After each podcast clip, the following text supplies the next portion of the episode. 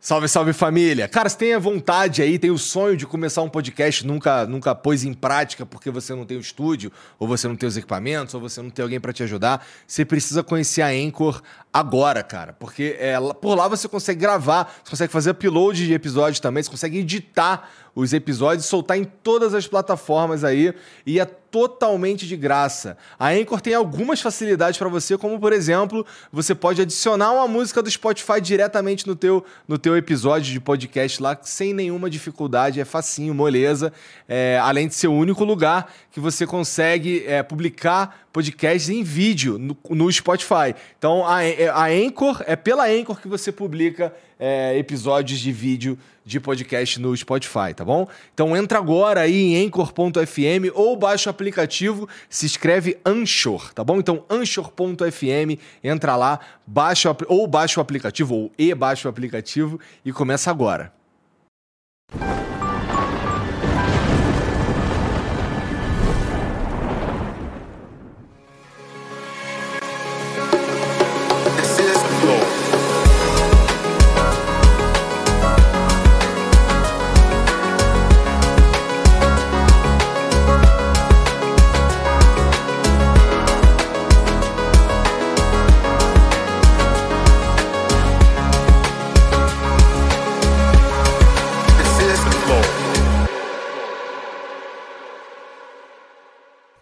Salve, salve família, bem-vindos a mais um Flow. Eu sou o Igor.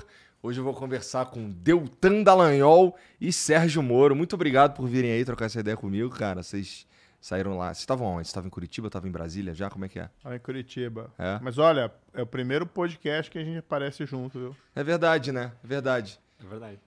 Pô, maneiro. Você deve ter visto um outro podcast, mas era, na verdade, a sala lá da Justiça Federal. Entendi. Curitiba. É, eu- esse eu vi mesmo. É, esse eu vi então, mesmo. é agora é diferente. Bom, antes da gente começar, de falar dos nossos patrocinadores aqui, começando pela Blaze, que é um site de jogos online, tá bom? É, que você pode jogar valendo dinheiro de verdade, mas você precisa jogar com muita responsabilidade, tá bom? Não é pra pegar o dinheiro do aluguel ou do supermercado e botar no site. É pra usar o dinheiro que você já ia gastar com entretenimento mesmo. Aquele, aquela viagem que não rolou, então aquele cinema que você não foi lá, perdeu a companhia. É esse dinheiro que você deveria usar é, para se divertir, que é o que você coloca lá no site da Blaze, tá? É, é importante também que você seja maior de 18 anos aí para adicionar mais uma camada de responsabilidade, beleza? Ó, é, dá para você criar uma conta lá muito rapidinho, aí demora uns 10 segundos para você criar e é tão rápido quanto isso para você colocar os créditos lá também. E se você ah, usar o, o código FLOW, você ainda ganha o bônus de boas-vindas, que é 10 rodadas no Crash, 10 rodadas no Mine, 10 rodadas no Double, que são os principais jogos que tem lá, os mais populares. E além disso, você ainda ganha o, a Blaze é, adiciona para você ali de bônus o valor que você colocar até mil reais. Por exemplo, você coloca 200 reais, a Blaze adiciona mais 200, fica com 400. Você adiciona mil reais, que é o limite, a Blaze coloca mais mil reais e você fica com dois mil reais de crédito lá para brincar, para se divertir no site, tá bom? É, mais uma vez, é muito importante que você faça isso com muita responsabilidade, tá bom? É, mas vai lá, vai se divertir aí com, aquele, sei lá, para não ficar tão chateado que você perdeu a companhia do cinema. Beleza? Então entra lá no site da Blaze e é isso. Faltou alguma coisa? Falei que. Se eu não falei, vou falar agora, que você consegue fazer as transferências para lá e adicionar os créditos lá pelo Pix. Por isso que eu disse que era bem rápido, tá bom? É, você pode usar Pix, pode usar cartão de crédito também. Não é, Borga? É. Pix, cartão de crédito, tá bom? É, entra lá, vai se divertir. A gente também é patrocinado hoje pela Insider. Deve ser essa marca que eu tô usando. Eu uso sempre, né? Vocês sabem disso. E a Insider é uma loja de roupas online que não tem só camisa preta, tá? Vocês me veem usando camisa preta o tempo inteiro, mas tem várias peças de vestuário lá, tem cueca, tem meia, tem roupa feminina, roupa masculina de várias cores. É, e, elas, essas roupas elas usam um tecido diferenciado aí que é, tem um conforto térmico muito legal. Você não fica. Por exemplo, você, o, o- se eu estiver fedendo aqui agora, ninguém na sala vai saber, porque fica guardado aqui dentro comigo. Até porque a camisa ela seca mais rapidamente e tal. Tem a facilidade de não precisar passar, você lava, pendura e já era. E o Deltan e o Moro vão ter a oportunidade de experimentar, porque a Insider só. mandou um presentinho pra eles. Muito obrigado, Insider. Valeu. Muito bom. E Tá rolando aí a, a Black Friday meio que chegou mais cedo lá e você já consegue usar um cupom que vai te dar 15% de desconto. O cupom é o Flow15, tá? Então você vai poder usar isso daí a partir de hoje e eu não sei quando acaba. Até o final de novembro, tá bom? Então a partir de hoje, o cupom de 15% tá liberado. Entra lá, Flow15, que é o cupom, e você vai pagar 15% a menos no teu carrinho de compras, tá bom? É, entra lá na insiderstore.com.br, tá? E faça suas compras aí, fica aí muito bem vestido aí. Eu conheço uns caras muito famosos que usam Insider, mas eu não sei se eu posso falar porque falaram para mim do privado, tá? É... É, tem o QR Code aqui em cima, tá bom? E tem o link também no comentário fixado. Então, para facilitar a tua vida aí, é só você acessar qualquer um dos lados aqui ou digitar insiderstore.com.br e usar o cupom FLOW15, tá bom? Entra lá, tenho certeza e eu garanto, inclusive, que você não vai se arrepender de experimentar as roupas da Insider, beleza? E, pô, e para finalizar, tem aqui a Last Link. A Last Link, ela é uma plataforma que, bom, eu imagino que você já viu aí uma galera que vende conteúdo online, tá? Cursos, vende, sei lá, ensina a fazer um monte de coisa, né? Tem, dá para você é, produzir conteúdo e vender na internet de praticamente qualquer coisa. Então, se você tem aí um talento e tá afim de compartilhar com o mundo, sei lá, quer ensinar como você adestra o cachorro, tá aí algo que eu compraria. E a minha cachorra entra numa de. Ela caga nos lugares de protesto, sabe? Tipo, é. se eu chego em casa e não dou muita atenção, ela vai lá no meu, no meu, no meu escritório lá e caga no escritório. Aquela quenga caga na mija na cama também. Então, se você quer ensinar é, qualquer coisa, considere experimentar a plataforma da Last Link, que inclusive tem uma função de agregar é, conteúdos que estão em outras redes também. Então, eles têm integração com, com Discord, com, com WhatsApp, com Telegram, com, com Instagram, com tudo isso daí. É, além de, de, de uma, ser uma maneira muito fácil de você centralizar todos os seus pagamentos ali, eles ainda têm a melhor taxa do mercado, que é de 7,7%, tá bom? É, eu espero que ainda seja isso, porque não está mais no briefing. É... e também, o, o, é, é, também o, a transferência da grana chega para você mais rápido também, se você usar a plataforma da Last Link, tá bom? É, então, então, tem o QR Code aqui, tem o link também aqui nos comentários, no comentário fixado. E é, é isso, você pode vender qualquer conteúdo digital usando a plataforma da Last Link, tá bom? Então conheça lá e, pô, de repente você tem, tá sentado em cima de uma mina de ouro aí, que é o teu talento, e você só não tá fazendo nada com isso. Então experimenta aí, sei lá, vai dar aula de inglês, vai dar qualquer coisa, tá bom? Last Link, entra lá. É isso, né? Tem um emblema hoje também, né, gente? Deixa eu ver o emblema aí, vamos ver se ficou bonitinho aí. Ó, esse não foi o Lipinero que fez. Olha só. É. Esse foi o Gigalvão que fez. Ah, ficou legal. Ficou é, bacana, ficou bacana. é um estilo diferente do que eu tô acostumado aqui, mas ficou maneiro mesmo. É. Inclusive, faz um tempão que o Gino não faz nada pra gente aí. Salve, Gi, ficou maneiro mesmo. É, bom, dá pra vocês. É, você que tá assistindo aí, é, você pode resgatar esse emblema totalmente grátis, tá bom? Só precisa ter um perfil na plataforma e entrar em nv99.com.br barra resgatar. Você vai usar o código Moro Dallagnol. Ah, acho que eu vou ter que soletrar essa daí, né? É. Bom, tá na tela, mas é, ó, pra quem tá só ouvindo, é M-O-R-O-D-A-L-L-A-G-N-O-L, tá bom? Você coloca isso lá no, na, na página de resgatar, que esse emblema vai para tua pro teu perfil, mas só se você fizer isso nas próximas 24 horas, porque depois a gente para de emitir e só vai ter acesso quem resgatou dentro desse período tá bom? Você pode usar a mesma plataforma, mandar mensagem pra gente, nv99.com.br flow ou o link que tá também aqui no comentário fixado. Você manda lá, a gente lê aqui no final. É, meu celular tá aqui, verdade. E aí eu vou ler aqui as suas mensagens, tá bom? É isso. Gente, cara, primeiramente, assim, eu, eu acho que eu perguntei para vocês dois na primeira vez que vocês vieram que, porra, cara, vocês estavam lá, carreira maneira, um cara era juiz, outro era promotor, não sei o quê. Porra, e virar político, cara. Estão mais felizes? Duvido. Na cara do Moro, ele não está muito feliz. é, mas olha, a vida leva para alguns caminhos. Então, o que aconteceu? É, eu, em 2018, recebi o convite para ir para o Ministério da Justiça. Uhum. Eu já expliquei até aquela última vez, olha, uhum. vamos tentar evitar retrocesso no combate à corrupção, vamos combater crime organizado, crime violento. Então, você vê como uma oportunidade. Uhum. Depois aconteceu aquilo tudo e o caminho que eu encontrei hoje foi entrar na política para levantar a bandeira de novo do, combate à corrupção, da integridade na política, aquela ideia, a política tem que sempre melhorar a vida das pessoas. Parece um clichê, e é utilizado pelos políticos. Mas assim, é, a gente também não pode colocar todo mundo na vala comum. Né? Tem gente boa também na política. Tem gente que vai entra na política para perseguir os seus ideais. Eu tenho certeza eu que é uma situação nisso. similar à, à do Deltan. Igor, sabe que o pessoal me pergunta se eu estou animado. E eu respondo: não estou animado, eu estou determinado. Porque a minha decisão foi guiada para o propósito. Eu tomei essa decisão que foi a decisão mais difícil da minha vida no final do ano passado.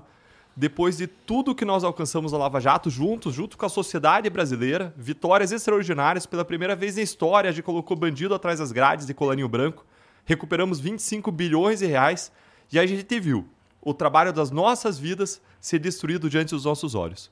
Depois de tudo isso, eu passei por uma reflexão que foi muito baseada numa parábola que Jesus contou. Hum. Posso contar, resumir vai, ela aqui? Vai lá. Foi a parábola dos talentos.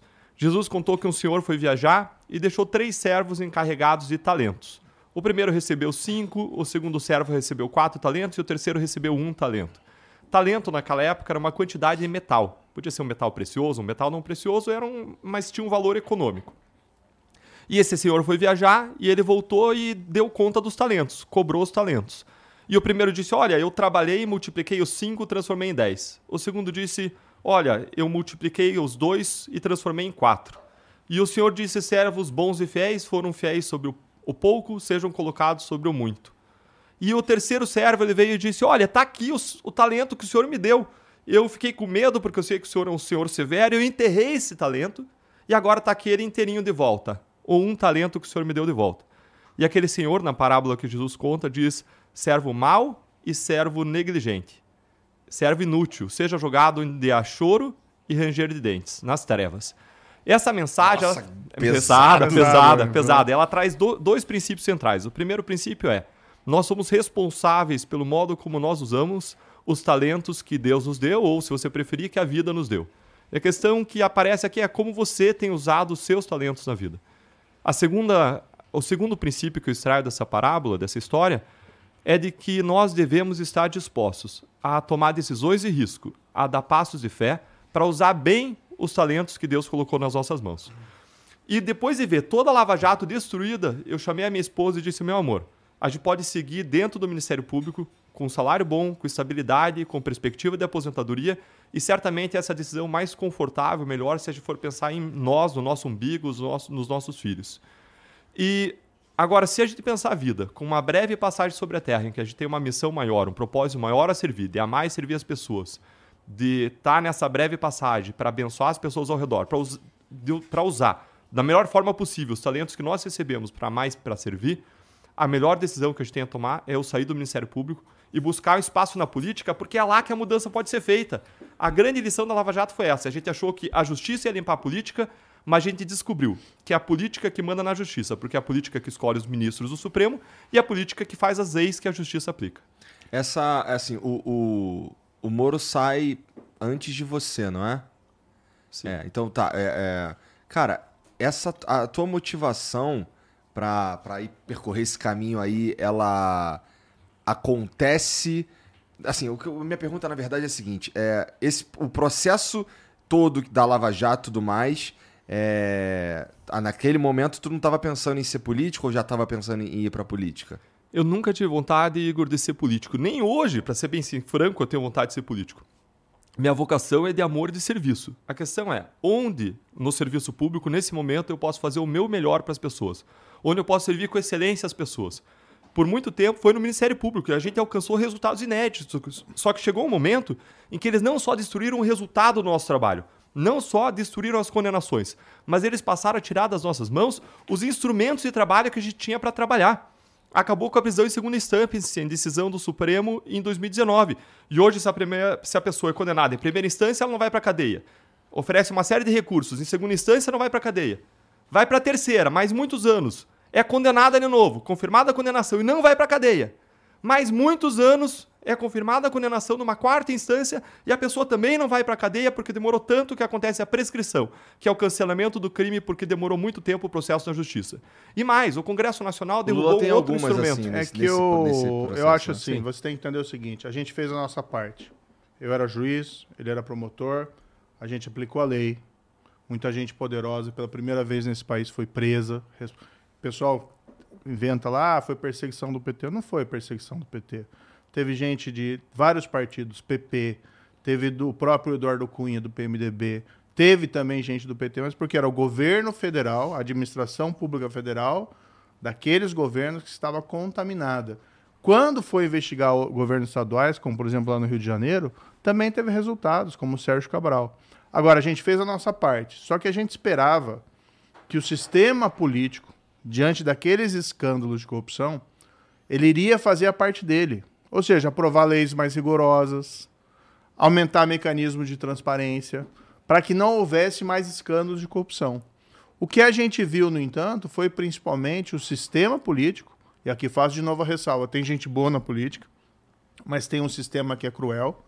O sistema político reagiu para impedir não novos escândalos de corrupção, mas principalmente novas investigações. E aí o caminho da política acaba se tornando inevitável. Eu tive em 2019, não, desculpe, 2018, no Fórum da Liberdade em Porto Alegre, ou foi 2018 ou 2017, não importa.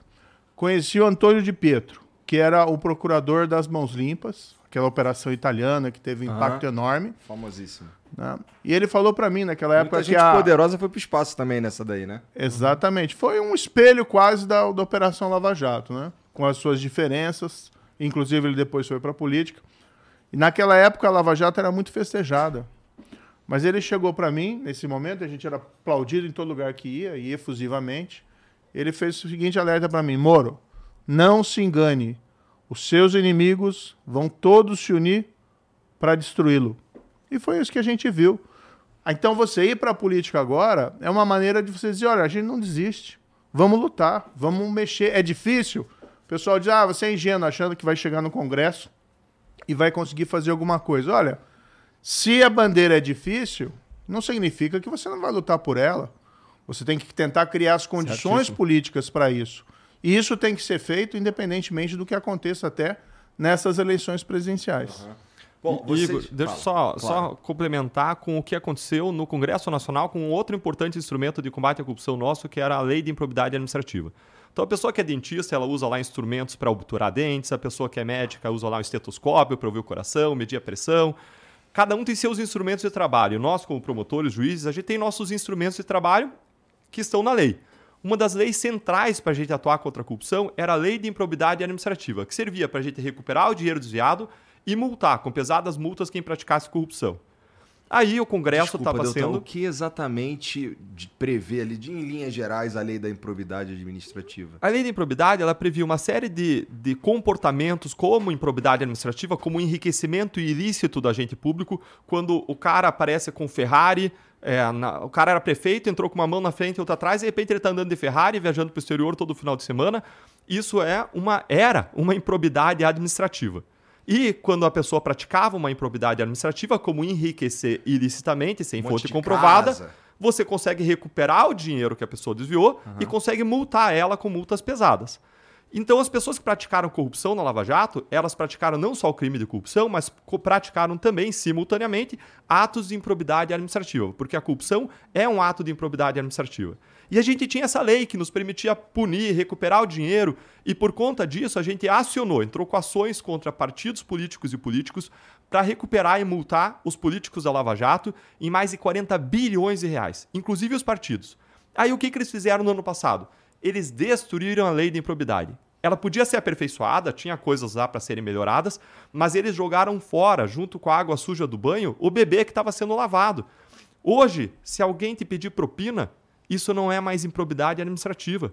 Se você não pagar e essa pessoa te chantagear, chantagear um auditor que vem aqui lançar tributos no Flow, o que seja, te chantagear ou te torturar, pior ainda, isso não é mais improbidade. Mas, se você descobrir que essa pessoa tem 100 milhões de dólares no exterior, enriquecimento ilícito, isso não é mais improbidade administrativa também. Pior, se uma pessoa, uma mulher, for para a mesa do parto, um dos momentos mais mágicos da vida dela, e for estuprada por um médico público, isso não é mais improbidade administrativa. E mais, eles mudaram outra lei em 2019 para que a gravação do criminoso cometendo crime não possa mais ser usada contra o criminoso, agora só a favor do criminoso. Que país é esse? Isso porque grande parte dos escândalos de corrupção vieram à tona com a gravação do político recebendo propina. Foi uma regra enxertada, contrariamente à vontade do Sérgio Moro, no pacote anticrime que ele enviou para o Congresso, não tinha essa regra, eles enxertaram e aprovaram agora para para dizer que gravação do criminoso cometendo crime não pode mais ser usada contra ele. Então a gente viu o, Mesmo todo o aparato autorizada, não pode? Autorizada pode sim, mas se você gravar sem autorização, como foi lá no caso do estupro da paciente na mesa do parto, a, a, o argumento é que, a partir daquele, daquele jabuti inserido na lei, daquela regra inserida na lei, você não pode mais usar contra o criminoso.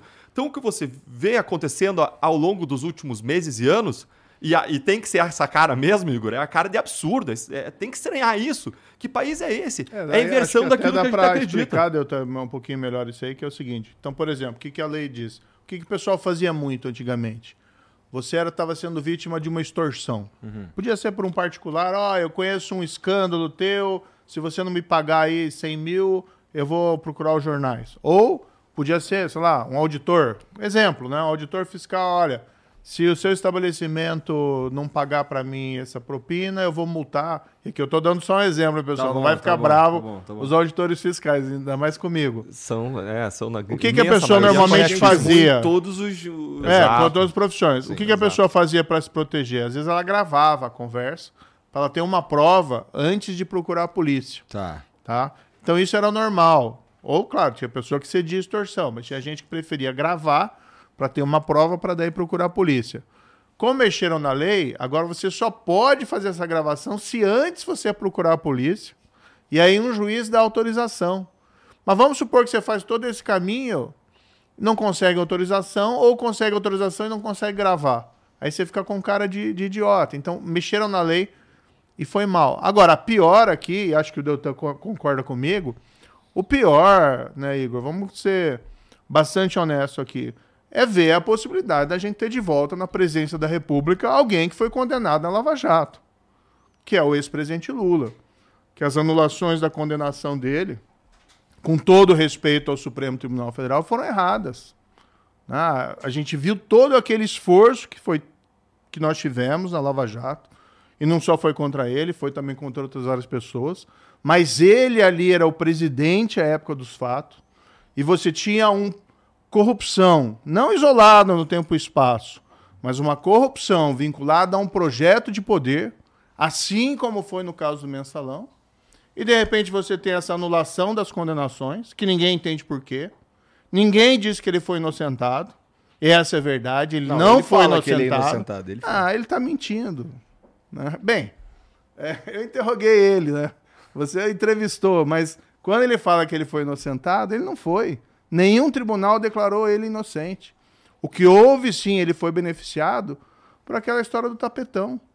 Foi condenado no mérito, se entenderam que tinha as provas. Eu proferi uma sentença. Uma juíza em Curitiba proferiu a sentença em outro processo, no sítio de Atibaia.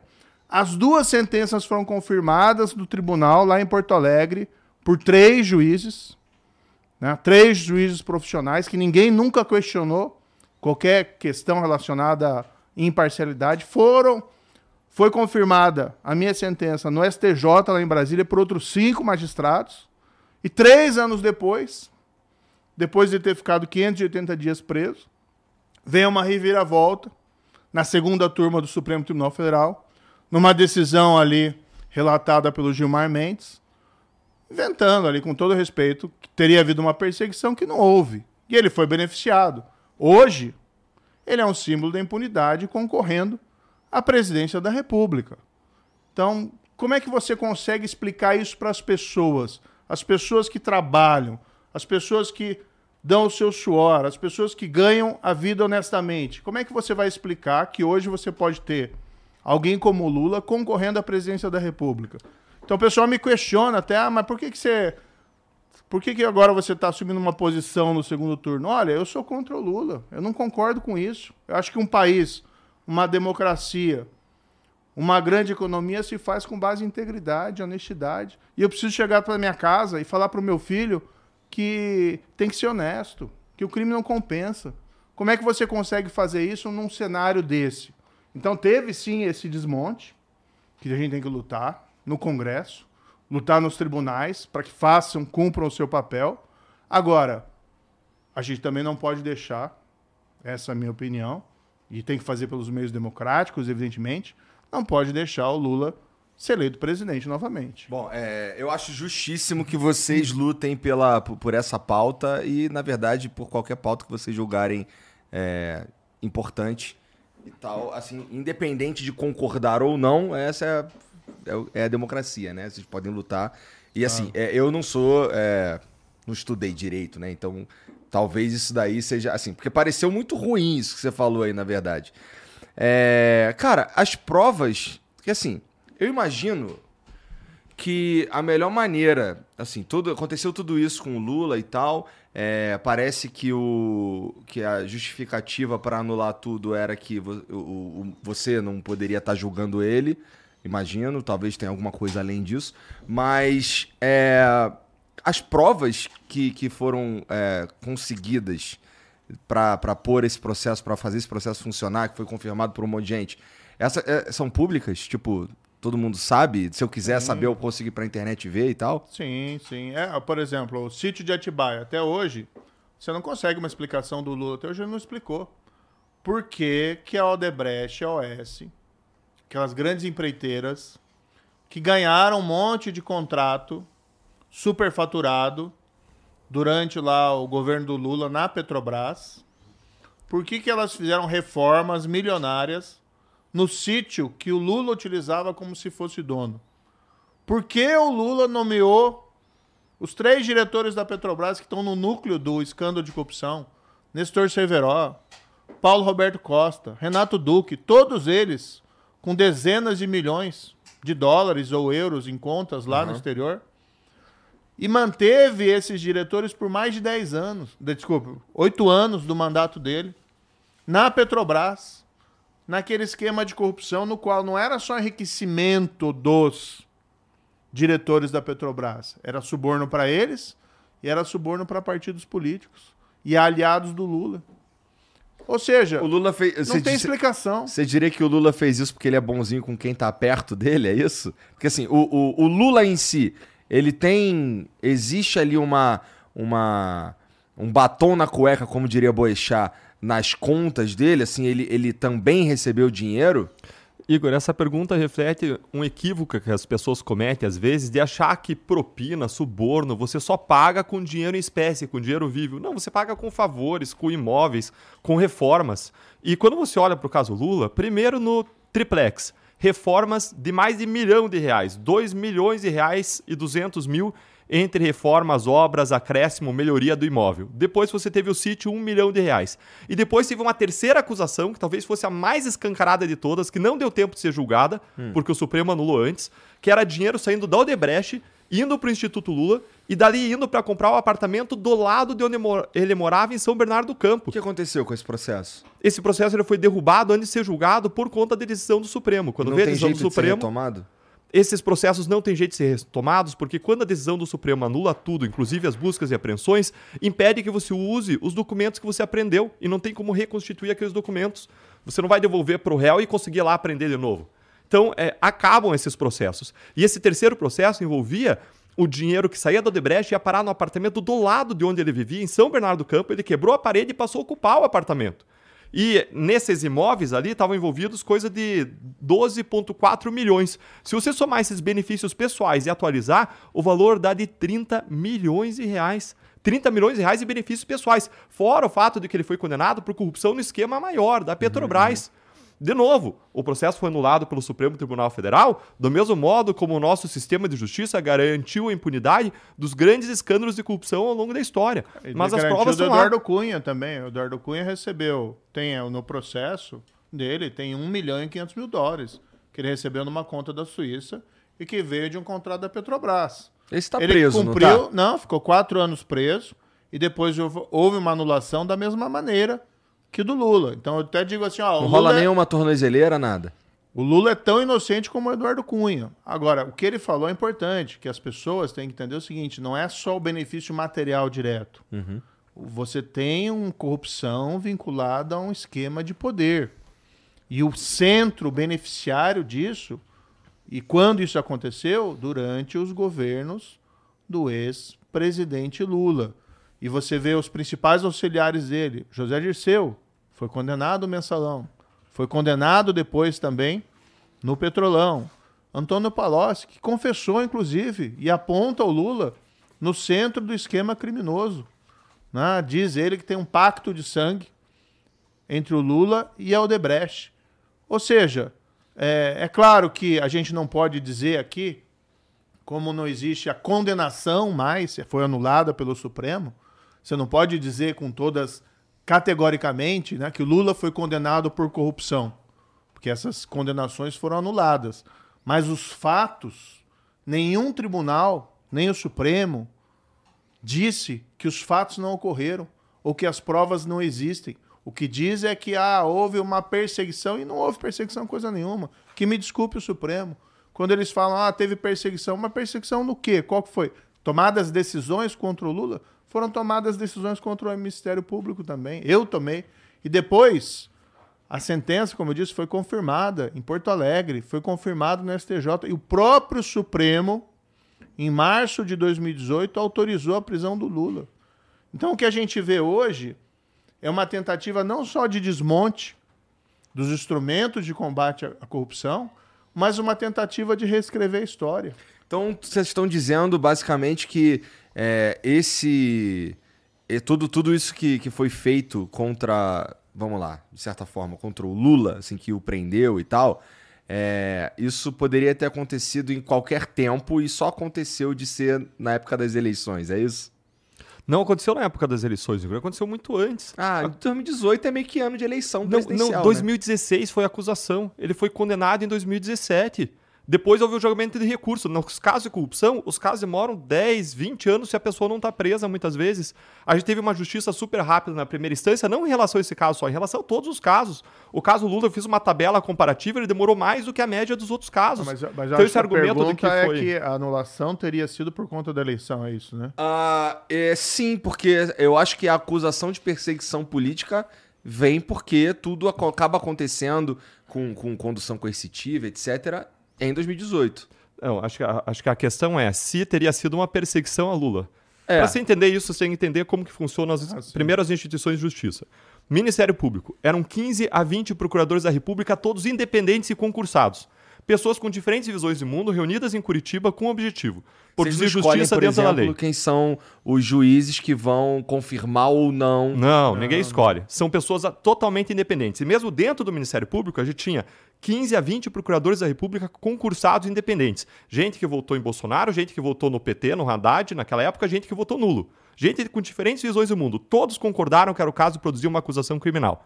Foi produzida, ela foi julgada por um juiz que condenou, foi a um tribunal com três desembargadores independentes, mais um procurador da República que trabalha no tribunal. Todo mundo de forma unânime falou: tem provas mais do que suficientes para manter essa pessoa condenada.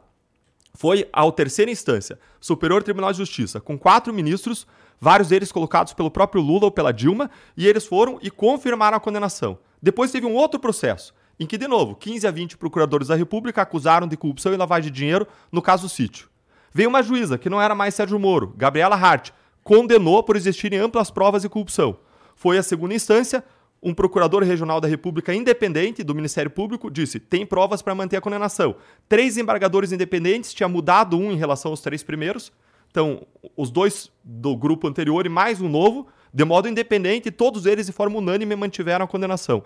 Então, que complô é esse, formado por dezenas, se não centenas de pessoas, funcionários públicos concursados, que se ultrapassarem o limite da lei vão perder o seu salário, o sustento seu, da sua família, o seu emprego? Não, são pessoas que estavam reunidas para buscar justiça.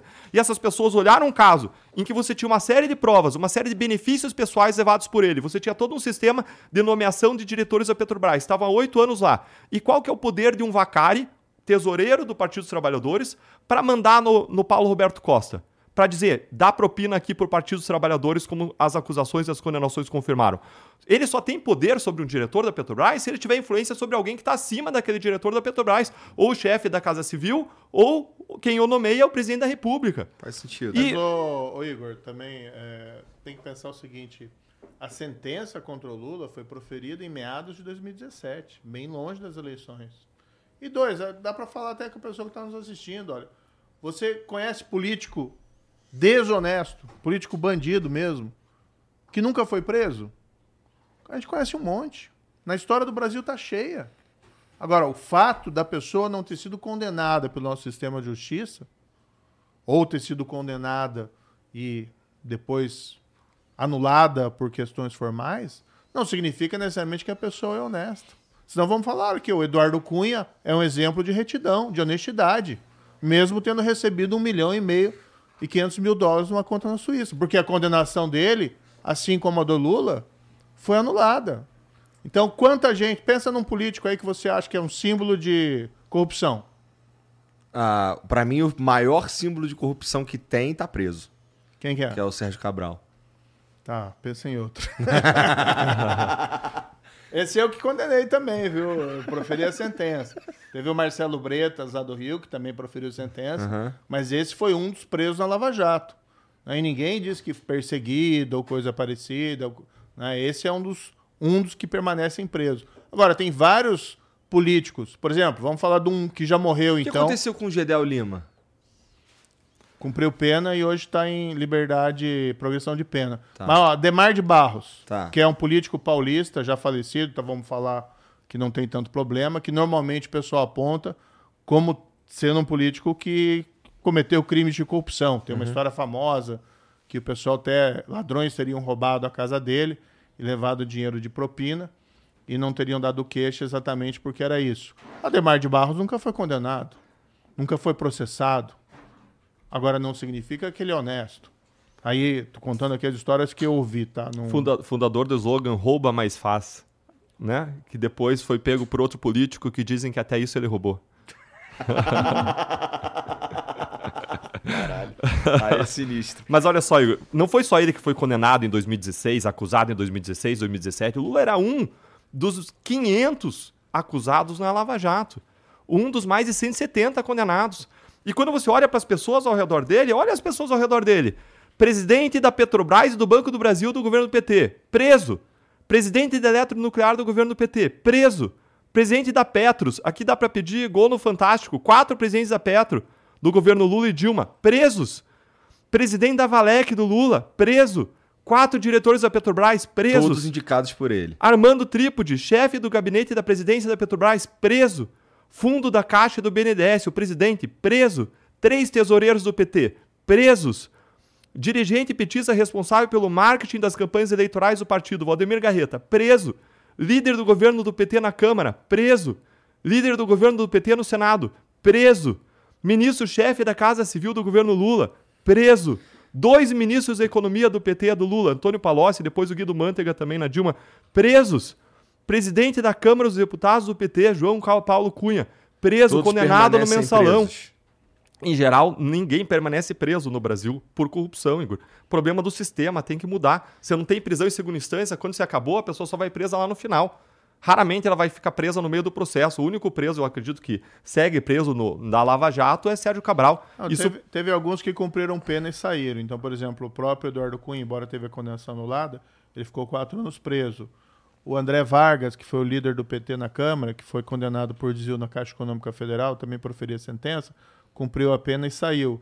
Então, a, a Lava Jato até, as penas poderiam ser mais longas, né? mas teve gente que cumpriu pena e teve muito dinheiro que foi recuperado. Agora, o ponto mais bacana da Lava Jato, acho que o doutor concorda comigo, você encontra muita gente que se inspirou na Lava Jato, sabe? Que as pessoas viram aquela possibilidade de mudança da gente ter um país mais honesto. E apesar desses reveses, esse sentimento muitas pessoas guardam ainda dentro delas. Agora é importante dizer, a Lava Jato não é sobre o Lula. O Lula foi um dos condenados na operação da Lava Jato. Mas a Lava Jato, no fundo, ela desmantelou um esquema de corrupção que estava destruindo o Brasil, que estava quebrando a Petrobras, que estava gerando, é, o pessoal chama isso muito de capitalismo de compadril, que em vez da empresa investir em inovação, tecnologia, que é o caminho do capitalismo saudável para o Brasil crescer, as empresas investiam em quê? Em ficar perto do governo e obter favores, obter contratos sem licitação, sem concorrência real, e isso se fazia a preço quê? De suborno, de propina. Não tem um país que que pode se desenvolver, se tornar uma economia moderna, Igor, se não baseado em patifaria, em desonestidade. Então era um caminho errado. E me preocupa esse momento que a gente tem hoje, que a gente tem que fazer muita coisa no Congresso, nos tribunais, cobrar por mudanças, mas me preocupa muito esse retrocesso que acontecerá, principalmente se for aqui a volta, a gente tiver a volta de alguém que é um símbolo da impunidade, infelizmente. Não tenho nada pessoal contra o ex-presidente Lula. Né? Como pessoa, imagino que ele é uma pessoa até cordata, teve aqui falando com você, entrevista, também tive falando com ele lá no interrogatório, outro cenário, né? Não tem nada pessoal. Mas o fato é que enquanto o PT, enquanto o ex-presidente Lula não explicarem os esquemas de corrupção, não darem uma resposta clara e objetiva, olha, erramos e vamos mudar, fica muito difícil você aceitar a volta ao poder, porque a mensagem é clara: o crime compensa se isso acontecer. Por isso que é um momento crucial. Bom, eu já, a gente já, já, já quero falar de outras coisas, mas antes, claro. antes, antes, antes. É, cara, porque qual que é a grande diferença, é, para eu entender todo esse processo aí, é, por que, que o Sérgio Cabral continua preso e essa galera aí não tá mais? O que, que aconteceu ali? É, as provas dele são mais robustas? É o quê? Não, a diferença é que você conseguiu manter a decisão de prisão preventiva do Sérgio Cabral vigente por mais tempo. Como é que funcionou no Brasil? No Brasil, em regra, a pessoa só pode ser presa depois do trânsito em julgado da sentença penal condenatória. Quando que isso acontece? Depois do julgamento em quatro instâncias. Isso é praticamente dizer nunca. Porque em cada uma dessas instâncias o processo tende a demorar alguns anos, se não muitos anos, e depois de passar pelas quatro instâncias, muito provavelmente vai ter passado tanto tempo que a pena vai por ralo abaixo por aquilo que gente chama de prescrição, que é uma espécie de cancelamento dos crimes porque o processo demorou muito tempo na justiça. Quando que você consegue chegar ao final de modo rápido? Quando a pessoa passa presa a duração do processo. Porque aí, quando ela está presa na duração do processo, existem regras que determinam que esse processo tem prioridade máxima sobre os demais processos. E quando que ela fica presa no decorrer do processo? Quando existem aquilo que a gente chama os requisitos da prisão preventiva, que significa que a pessoa oferece um risco à sociedade se ela permanecer solta. Então, lá no começo da Lava Jato, quase todo mundo ficava preso preventivamente no curso do processo. Por quê? Porque eram esquemas que estavam acontecendo há década, sem parar, existiam compromissos de pagamento de propina pendentes, eles estavam praticando crimes às centenas, e se aquelas pessoas não, forem, não fossem recolhidas à prisão, os esquemas iam continuar. Entendi. Agora, o que aconteceu? A gente prendeu essas pessoas, os tribunais mantiveram essas pessoas presas por algum ano e os processos foram correndo rapidamente, mas mesmo rapidamente eles demoram muitos anos. Só que chegou um momento em que os tribunais disseram: não, veja bem, já faz tempo que essas pessoas estão presas, faz tempo que elas não estão mais no poder, então, vamos soltar elas porque agora elas não têm mais funções públicas, elas não estão mais ocupando posições públicas, a, a liberdade delas não representa mais um risco para a sociedade. E soltou todo mundo. E quando que essas pessoas vão ser presas de novo? Quando você chegar ao final do processo, depois de quatro instâncias, muito, muitos recursos, se não prescrever e se não for anulado. Bom, de certa forma, é, eu entendo a, toda a indignação e tal, mas esse dispositivo é importante que exista, né? É, no sentido, por exemplo, ó, não estou dizendo que eu concordo com a soltura de alguns desses caras aí é, para esperar acontecer o processo. Mas esse argumento é verdade. Eles não estão mais em, em posição de, de, negociar nada, né? Eles não estão. Agora, o que, que você precisa para você ter uma mínima efetividade da justiça no Brasil? Você precisa de prisão depois do julgamento em segunda instância.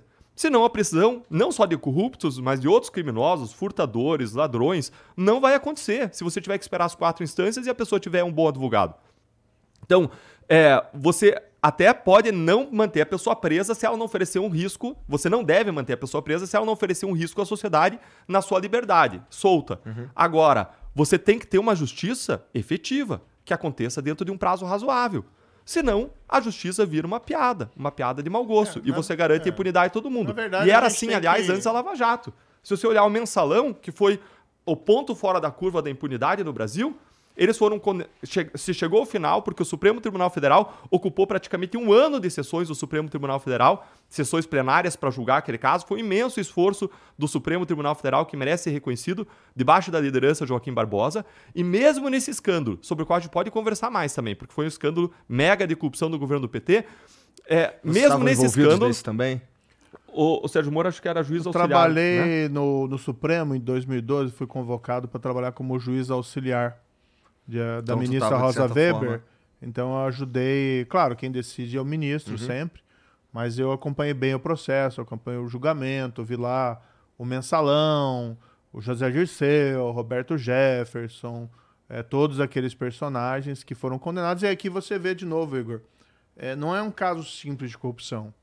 O próprio ministro Joaquim Barbosa, quando profere a decisão, é um esquema de compra de votos parlamentares, mediante suborno, para dar apoio ao governo federal.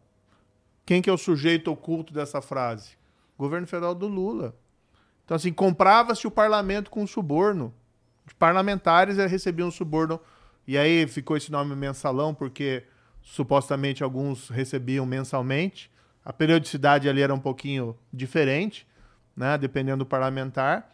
Não era uma coisa assim, ou seja, ocasional, gratuita. Não. Era para compra de voto para aprovar projetos do governo federal. De quem? Do Lula. Então fica uma situação assim, puxa, mas é, tudo isso acontece e o Lula nunca sabe de nada. É, ele não foi processado, né, nesse caso do mensalão, mas os principais auxiliares deles, entre eles o homem forte do governo Lula, do primeiro mandato, pelo menos do ponto de vista político, o José Dirceu, foi condenado. E depois foi condenado também no Petrolão, porque depois a gente descobriu que ele também recebeu suborno em contratos da Petrobras, uma condenação que existe e até hoje não, não foi reformada. Ficou preso um tempo, depois está esperando agora em liberdade. Mas, até falando aqui do que foi mencionado, o nosso sistema de justiça precisa de reforma. Eu concordo com você, a pessoa, não, em regra, não tem que ser presa preventivamente. Ocasionalmente, sim. Mas a gente precisa ter um processo que tenha começo, meio e fim. Não pode ser essa coisa ad eternum, que nunca acaba, porque aí quem é rico? Quem tem condições de contratar bons advogados? Quem tem condições de influência nas cortes de justiça consegue manipular o sistema para atingir impunidade.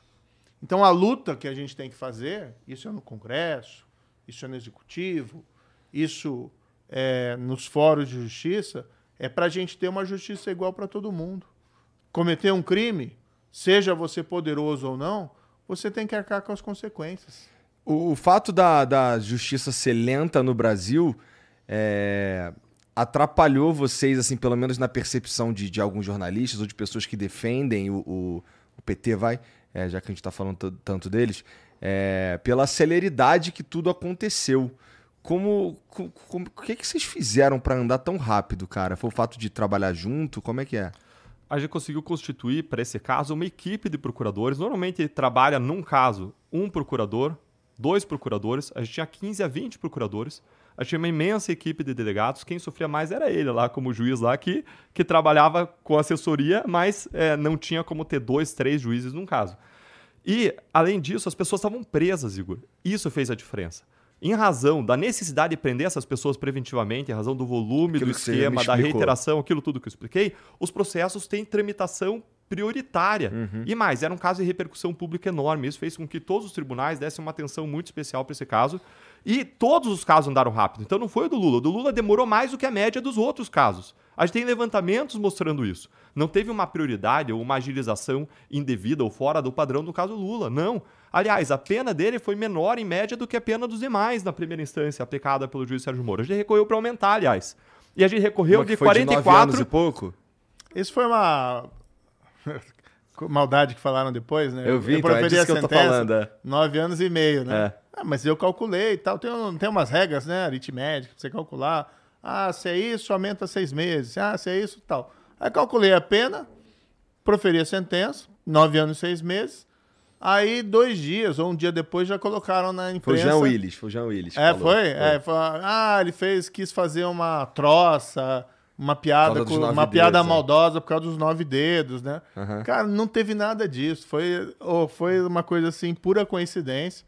Eu, quando vi aquilo, eu até, puxa, se, se tivesse me tocado, até talvez tivesse fixado uma pena diferente. Mas é que tem umas regras aritméticas. Tem alguma subjetividade ali, tanto que o tribunal aumentou depois a pena. Mas não teve nada disso, não. O pessoal também é que vê maldade em tudo, e... mas não tinha nada disso, não. Agora, a gente, eles tinham uma força-tarefa, o Ministério Público, o juiz é separado, né? Você é, tem o time deles, tem o time da polícia, e você daí tem na justiça.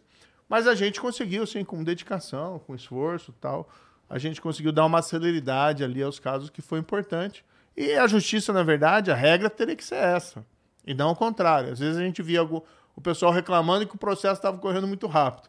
Eu falei assim, mas meu amigo, né? Você, quer dizer, você pega um táxi de um lugar para outro, você vai reclamar que o, o táxi foi rápido, né? Se tá indo direitinho, tranquilo, não tem problema É, nenhum. é. Bom, o, o, o Deltan, tu ficou famoso por causa do lance do, do PowerPoint. E tu, foi tu também que tava aqui, que, que os caras pegaram tu falando com o Moro? Foi tu que, que saiu lá no, na Vaza Jato? É, foi, foi eu que apareci naquelas matérias de torcidas da Vaza Jato, sim. Então, aí tu ficou famoso por essas duas paradas aí. Pelo.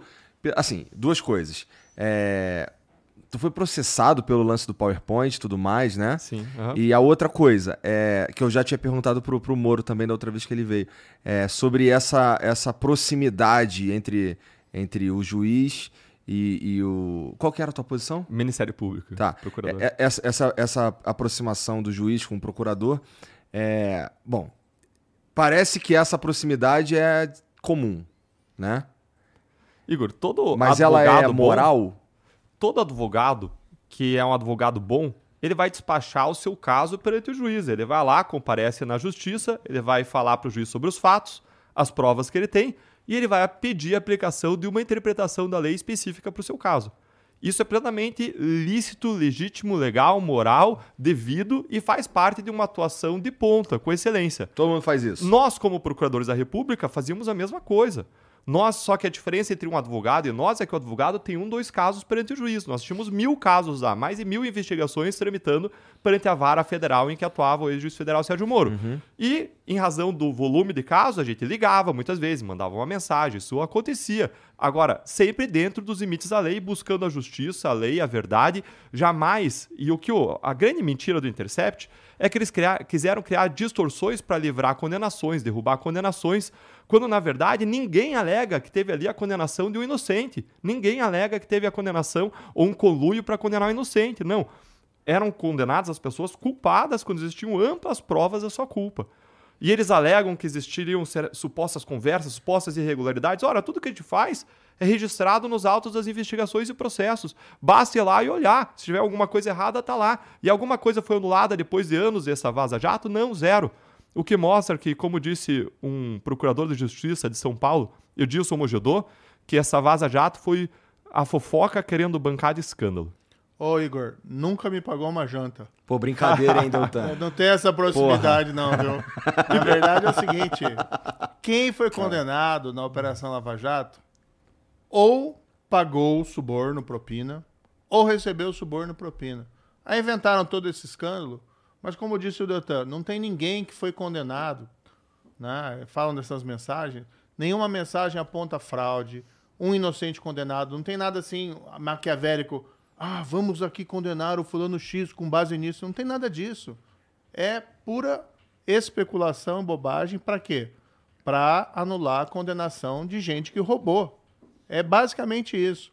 Fizeram lá todo um carnaval em cima disso, mas não tem nada ali. Tanto assim, se alguém me apontar um inocente que foi condenado a Lava Jato, alguém que foi declarado inocente, não vale essa, essa historinha do Lula, não.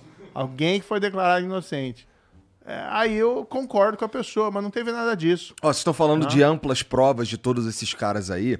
Por que então que, a, vamos lá, a campanha do Bolsonaro não usa mais efusivamente essas provas aí? Que, porque eu, já- eu converso com uma galera, assim, que é claramente, assim, não sei nem se é pró-Lula, talvez seja, mas é definitivamente anti-Bolsonaro, é, e talvez até anti-Lava Jato, que jura de pé junto, e eu posso estar aqui o Reinaldo Azevedo, que jura de pé junto que não tem prova. O Lula, inclusive, quando eu conversei com ele, ele falou que ele foi ele foi condenado. Como é que era? Qual foi o termo que ele usou? Ato indeterminado, ou sei lá o que, indeterminado. Ele nomeou os três diretores da Petrobras que roubaram durante 10 anos a Petrobras.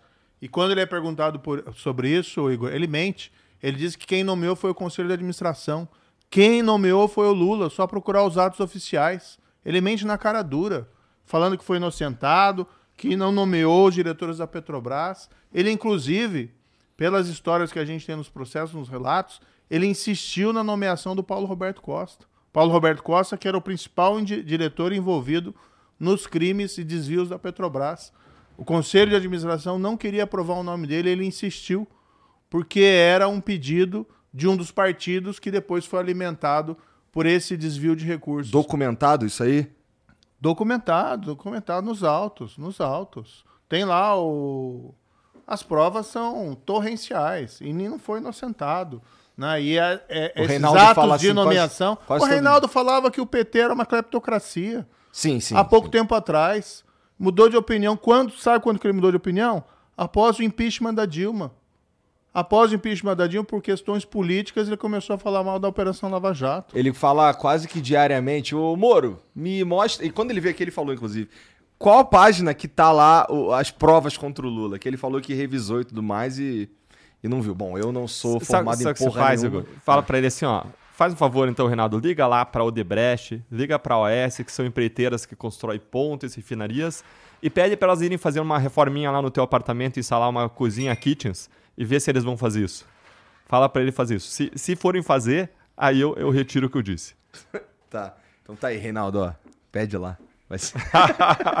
Veja o que, que elas vão fazer. Essas empreiteiras beneficiadas nos esquemas de corrupção e que foram lá fazer reforma. Como eu falei, 30 milhões de reais imputadas ou objeto de condenação em benefício direto para o Lula, segundo as provas das condenações e das acusações. Então, é, o fato de que o Supremo anulou tudo por uma questão formal não apaga a realidade, não apaga os fatos, não apaga as provas. E como se disse, eu fui processado por ter oferecido uma acusação formal contra o Lula, fui processado por ele. Quem te processou? O próprio Lula. Tá. Ele entrou com uma ação de indenização pedindo um milhão de reais. E na primeira instância o juiz disse balela, o Deltan estava fazendo o trabalho dele. Na segunda instância, juízes técnicos e concursados disseram balela, Deltan estava fazendo o trabalho dele. Aí foi para a STJ, onde ministros colocados pelo Lula e pela Dilma, todos colocados pelo PT, reverteram contra todas as regras do processo. O, STJ não podia fazer isso porque ele não podia, por as regras do tribunal, entrar para examinar fatos e provas. Além disso, tinha uma decisão do Supremo que era obrigatória e que dizia que esse tipo de ação não pode ser entrada no contra o CPF do agente público, tem que ser entrada contra a União. Mas eles passaram por cima de tudo e me condenaram a pagar uma indenização que, com juros, com correção monetária, chegaria perto de 200 mil reais.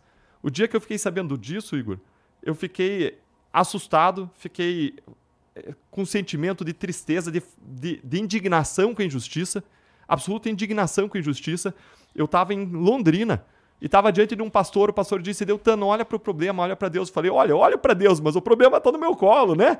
E grandes personagens da história, que, que, que são meus heróis de fé, eles sofreram ao longo da história. E aquela noite dessa condenação, fui dormir frustrado, chateado, é, fui dormir de joelhos, ajoelhado, orando a Deus, pedindo justiça. E se alguém me falasse o que ia acontecer nas horas seguintes, eu diria que era impossível. Eu acordei, peguei meu celular e tinha uma mensagem da minha esposa dizendo: Amor, você sabe o que são esses Pix que entraram na nossa conta? Eu fui lá, olhei e falei, ah, não sei quem são essas pessoas, deve ter sido algum engano, elas vão pedir o dinheiro de volta. Só que de repente, Igor, eram 20, 30, 50 Pix entrando na minha conta, 100 Pix, 200 Pix, 500 Pix num dia entrando na minha conta. Para te ajudar as, a pagar. As pessoas passaram a procurar, sem eu pedir, o meu CPF na internet ia usar, testar nos diferentes bancos para ver onde que usava o código de Pix e fazer depósito de 20, 50, 70 reais. E aquilo foi somando no, no mesmo dia, foi a 50 mil reais, 100 mil reais, 150 mil reais, 200 mil reais, 300 mil reais no mesmo dia. E eu fui a público dizer, pessoal, pode parar de depositar. Já passou do valor da indenização e tudo que passar eu vou destinar para crianças que têm autismo ou crianças com câncer. E sabe o que aconteceu? As pessoas continuaram a depositar num ato de protesto contra a injustiça, num ato de solidariedade, dizendo, Deltan, se você está lá na frente, lutando contra a corrupção, lutando pelas nossas causas, a gente está com você. Se você for ferido, a gente vai te proteger. E as pessoas seguiram depositando e foi a 350 mil, 400 mil, 500, meio milhão de reais, mais de 12 mil pessoas depositando em 36 horas. e eu tive que cancelar a minha chave Pix porque não parava de entrar dinheiro na minha conta depois de 36 horas. Já teve esse problema já, Eu Igor? Não cancelava, não. Mas Dá pra isso ajudar é- muita gente. Mas isso é diferente da conta na Suíça com 1 milhão e 500 mil dólares. Entendi, que tem entendi. origem. É diferente do sítio reformado, que tem origem, OAS, Odebrecht. Essas coisas não acontecem. Eu não- Você não acorda de manhã lá, ah, surgiu uma cozinha na minha casa. Cozinha Ah, kitchens. Odebrecht está reformando o sítio que eu frequento como dono. Essas coisas não acontecem por acaso, né? A não ser que as pessoas... é, A não ser que as pessoas queiram fazer as pessoas idiota, porque na verdade não tem explicação. E o problema, Igor, é que você não tem explicação. Você interrogou, você interrogou, você entrevistou o Lula aqui. Eu confesso que não assisti, tá? Eu né, vi uns trechos Foi só. curtinho, dá Mas o ver. que a gente vê sempre na época é que qualquer pergunta objetiva não tem resposta. Por isso que nos debates, que ele quando ele vai é perguntado sobre corrupção, ele se atrapalha. Ele não consegue responder. Porque ele é encurralado, porque ele não tem uma resposta objetiva. Resposta objetiva. Por que, que você nomeou os três diretores da Petrobras que foram responsáveis por 10 anos de saque à Petrobras? Não só para eles, mas- para partidos e aliados políticos. Por que, que a Odebrecht reformou, a Odebrecht e a OAS reformaram o sítio de Atibaia que você usava como, como seu? Não tem resposta. Então só as pessoas fazerem essas perguntas e a falta de resposta leva à conclusão inevitável. Agora, é aquela mesma história quando se vai discutir que não tem resposta sobre a questão lá do PCC, relação entre o PT e o PCC. Não sei se pode falar aqui. Não sei. Hoje, Mas- hoje em dia não se sabe, né? O que que Então pode, pula, pode então falar. pula Você essa, que diz aí, Igor. essa. Eu? Não. Não. por mim pode falar o que quiser, Não, pô. vou falar. é, Vocês já estão eleitos também, pô. Tá, vamos contar essa história então, que acho que é uma história importante. Tá? Que revela, assim. Vou dizer uma relação do PT com o PCC, mas que o PT não tem resposta para algumas questões importantes. Em 2006, nessa mesma cidade de São Paulo, o PCC, que é a maior organização criminosa do país, cometeu uma série de atentados contra a população. Paralisou a cidade por dois dias. Morreram aí 59 policiais, inclusive. Tá? Por que, que fizeram isso? Porque eles estavam ameaçados, os líderes do PCC, de serem transferidos para presídios federais de segurança máxima. Tá? Presídios federais de segurança máxima eh, são prisões que você não tem fuga, não tem celular, o regime prisional é muito rigoroso, são 22 horas na cela. É como se fosse um fim da linha para o criminoso. Eles estavam ameaçados de serem transferidos, cometeram aqueles atentados. E aí, pasmem, o que, que eles fizeram? Conseguiram não ser transferidos. Isso foi em 2006. Durante todo o governo Lula, e durante o governo Dilma, e durante o governo do Alckmin aqui em São Paulo, os líderes do PCC não foram incomodados mais. Ninguém fez a transferência deles para presídios federais de segurança máxima. Contrariando aquela regra número um, você não negocia com terrorista. Dois, o PCC, com essa proteção, ele cresceu e se expandiu no país. O que antes era um problema de São Paulo, virou um problema nacional. E você passa uma mensagem errada para o mundo do crime. Qual é a mensagem que você passa? Olha, se o governo não tem coragem de mexer com essa organização, se eu sou um criminoso, o que, que eu penso? Eu quero fazer parte dessa organização. Isso fortaleceu o PCC. Quando a gente assumiu, quando eu assumi como ministro da Justiça do atual governo, isso foi lá em janeiro de 2019, a gente fez essa transferência em dois meses. Diziam que era impossível fazer essa transferência, que ia ter um salve geral no país inteiro, que iam cometer de novo atentados terroristas, que iam matar um monte de gente, que iam virar o país de cabeça para o ar. A gente fez em dois meses isso. Claro que foi uma operação de guerra, a gente se cercou de cuidados para não ter resgate, não ter fuga e não ter nenhuma retaliação contra a população. Mas a gente conseguiu fazer. O que o PT, os governos do PT e o governo do Alckmin não conseguem explicar, e o Lula foi perguntado no debate, por que, que eles não fizeram as transferências dos líderes do PCC para presídios federais de segurança máxima. Eu já fui, Igor, juiz, corregedor de presídio federal. O primeiro que foi criado no país, em 2006, lá em Catanduvas, uma cidade do interior do Paraná. Eu fui um dos primeiros juízes corregedores lá. E eu visitei os presídios, visitava, falava com gente como Elias Maluco, Marcinho VP, Fernandinho Beiramar, os piores criminosos do país, salvo as lideranças do PCC. E a gente via que era inexplicável. Por que, que as lideranças da principal organização criminosa do país não eram transferidos para presídios federais? Qual que era a explicação? Nenhuma. Ou seja, houve uma acomodação. Não estou dizendo aqui que tem uma né, relação carnal Aham. entre PC e PCC, mas essa política do PT, dos governos do PT, de serem frouxos com a criminalidade organizada, Entendi. isso é verdadeiro, isso Entendi. aconteceu. E não conseguem também responder. A gente fez em dois meses, em fevereiro de 2019, eu, como ministro da Justiça, a gente fez essa transferência. E o país não acabou, e a gente conseguiu enfraquecer o PCC, que ainda é um problema para o país. Mas a gente fez o que tinha que ser feito, e não se acovardou, como infelizmente te- fez o governo federal do PT. Igor, esse- o governo do PT ele abraça uma ideia progressista de que o criminoso é vítima da sociedade. Tem aí o que alguns chamam de bandidolatria ou coitadismo penal. Então se passa a criar uma série de benefícios para o criminoso, e o criminoso é visto como vítima, enquanto o policial é visto muitas vezes como bandido. Só Isso queria fazer uma rápida ressalva, que é a. Você tá falando que é uma ideia progressista. É, pô, cara, eu, eu não sei se eu concordo com essa atribuição, porque tem coisa legal também nas ideias progressistas, assim. E eu, e eu não sei se isso daí é uma. tem a ver com. com com, com progressistas ou se tem a ver com gente que, que, que realmente pensa assim. Certo. Tá ligado? Esse- Isso é bem, bem típico da, da, da, da esquerda e do- das políticas criminais do PT no país. Quando você olha, por exemplo, o decreto de 2010 de indulto do Lula, ele- eles tinham uma prática de fazer decretos de indulto natalino, em que perdoavam uma parte da pena dos criminosos. E para você ter ideia, uma pessoa condenada por um homicídio, por matar alguém, um homicídio simples, de 6 a 7 anos de prisão, essa pessoa tinha dois terços da pena perdoada no indulto natalino. Ou seja, alguém matou outra bastante pessoa coisa. no homicídio simples, foi lá e matou alguém, foi condenado a 6 a 7 anos de prisão e dois terços da pena era perdoada dentro de uma política de desencarceramento. E quando é, assumiu o governo Bolsonaro com o Sérgio Moro, eles acabaram com essa história desse indulto para presos em geral. E no caso do governo Dilma, no final do governo dela, no decreto de 2015, ela perdoou um percentual da pena dos corruptos que você não vai acreditar. E eu não vou contar aqui, eu vou postar lá no meu Instagram agora, para quem quiser ver o tamanho do percentual da pena dos corruptos que foi perdoada pelo governo Dilma no final de 2015.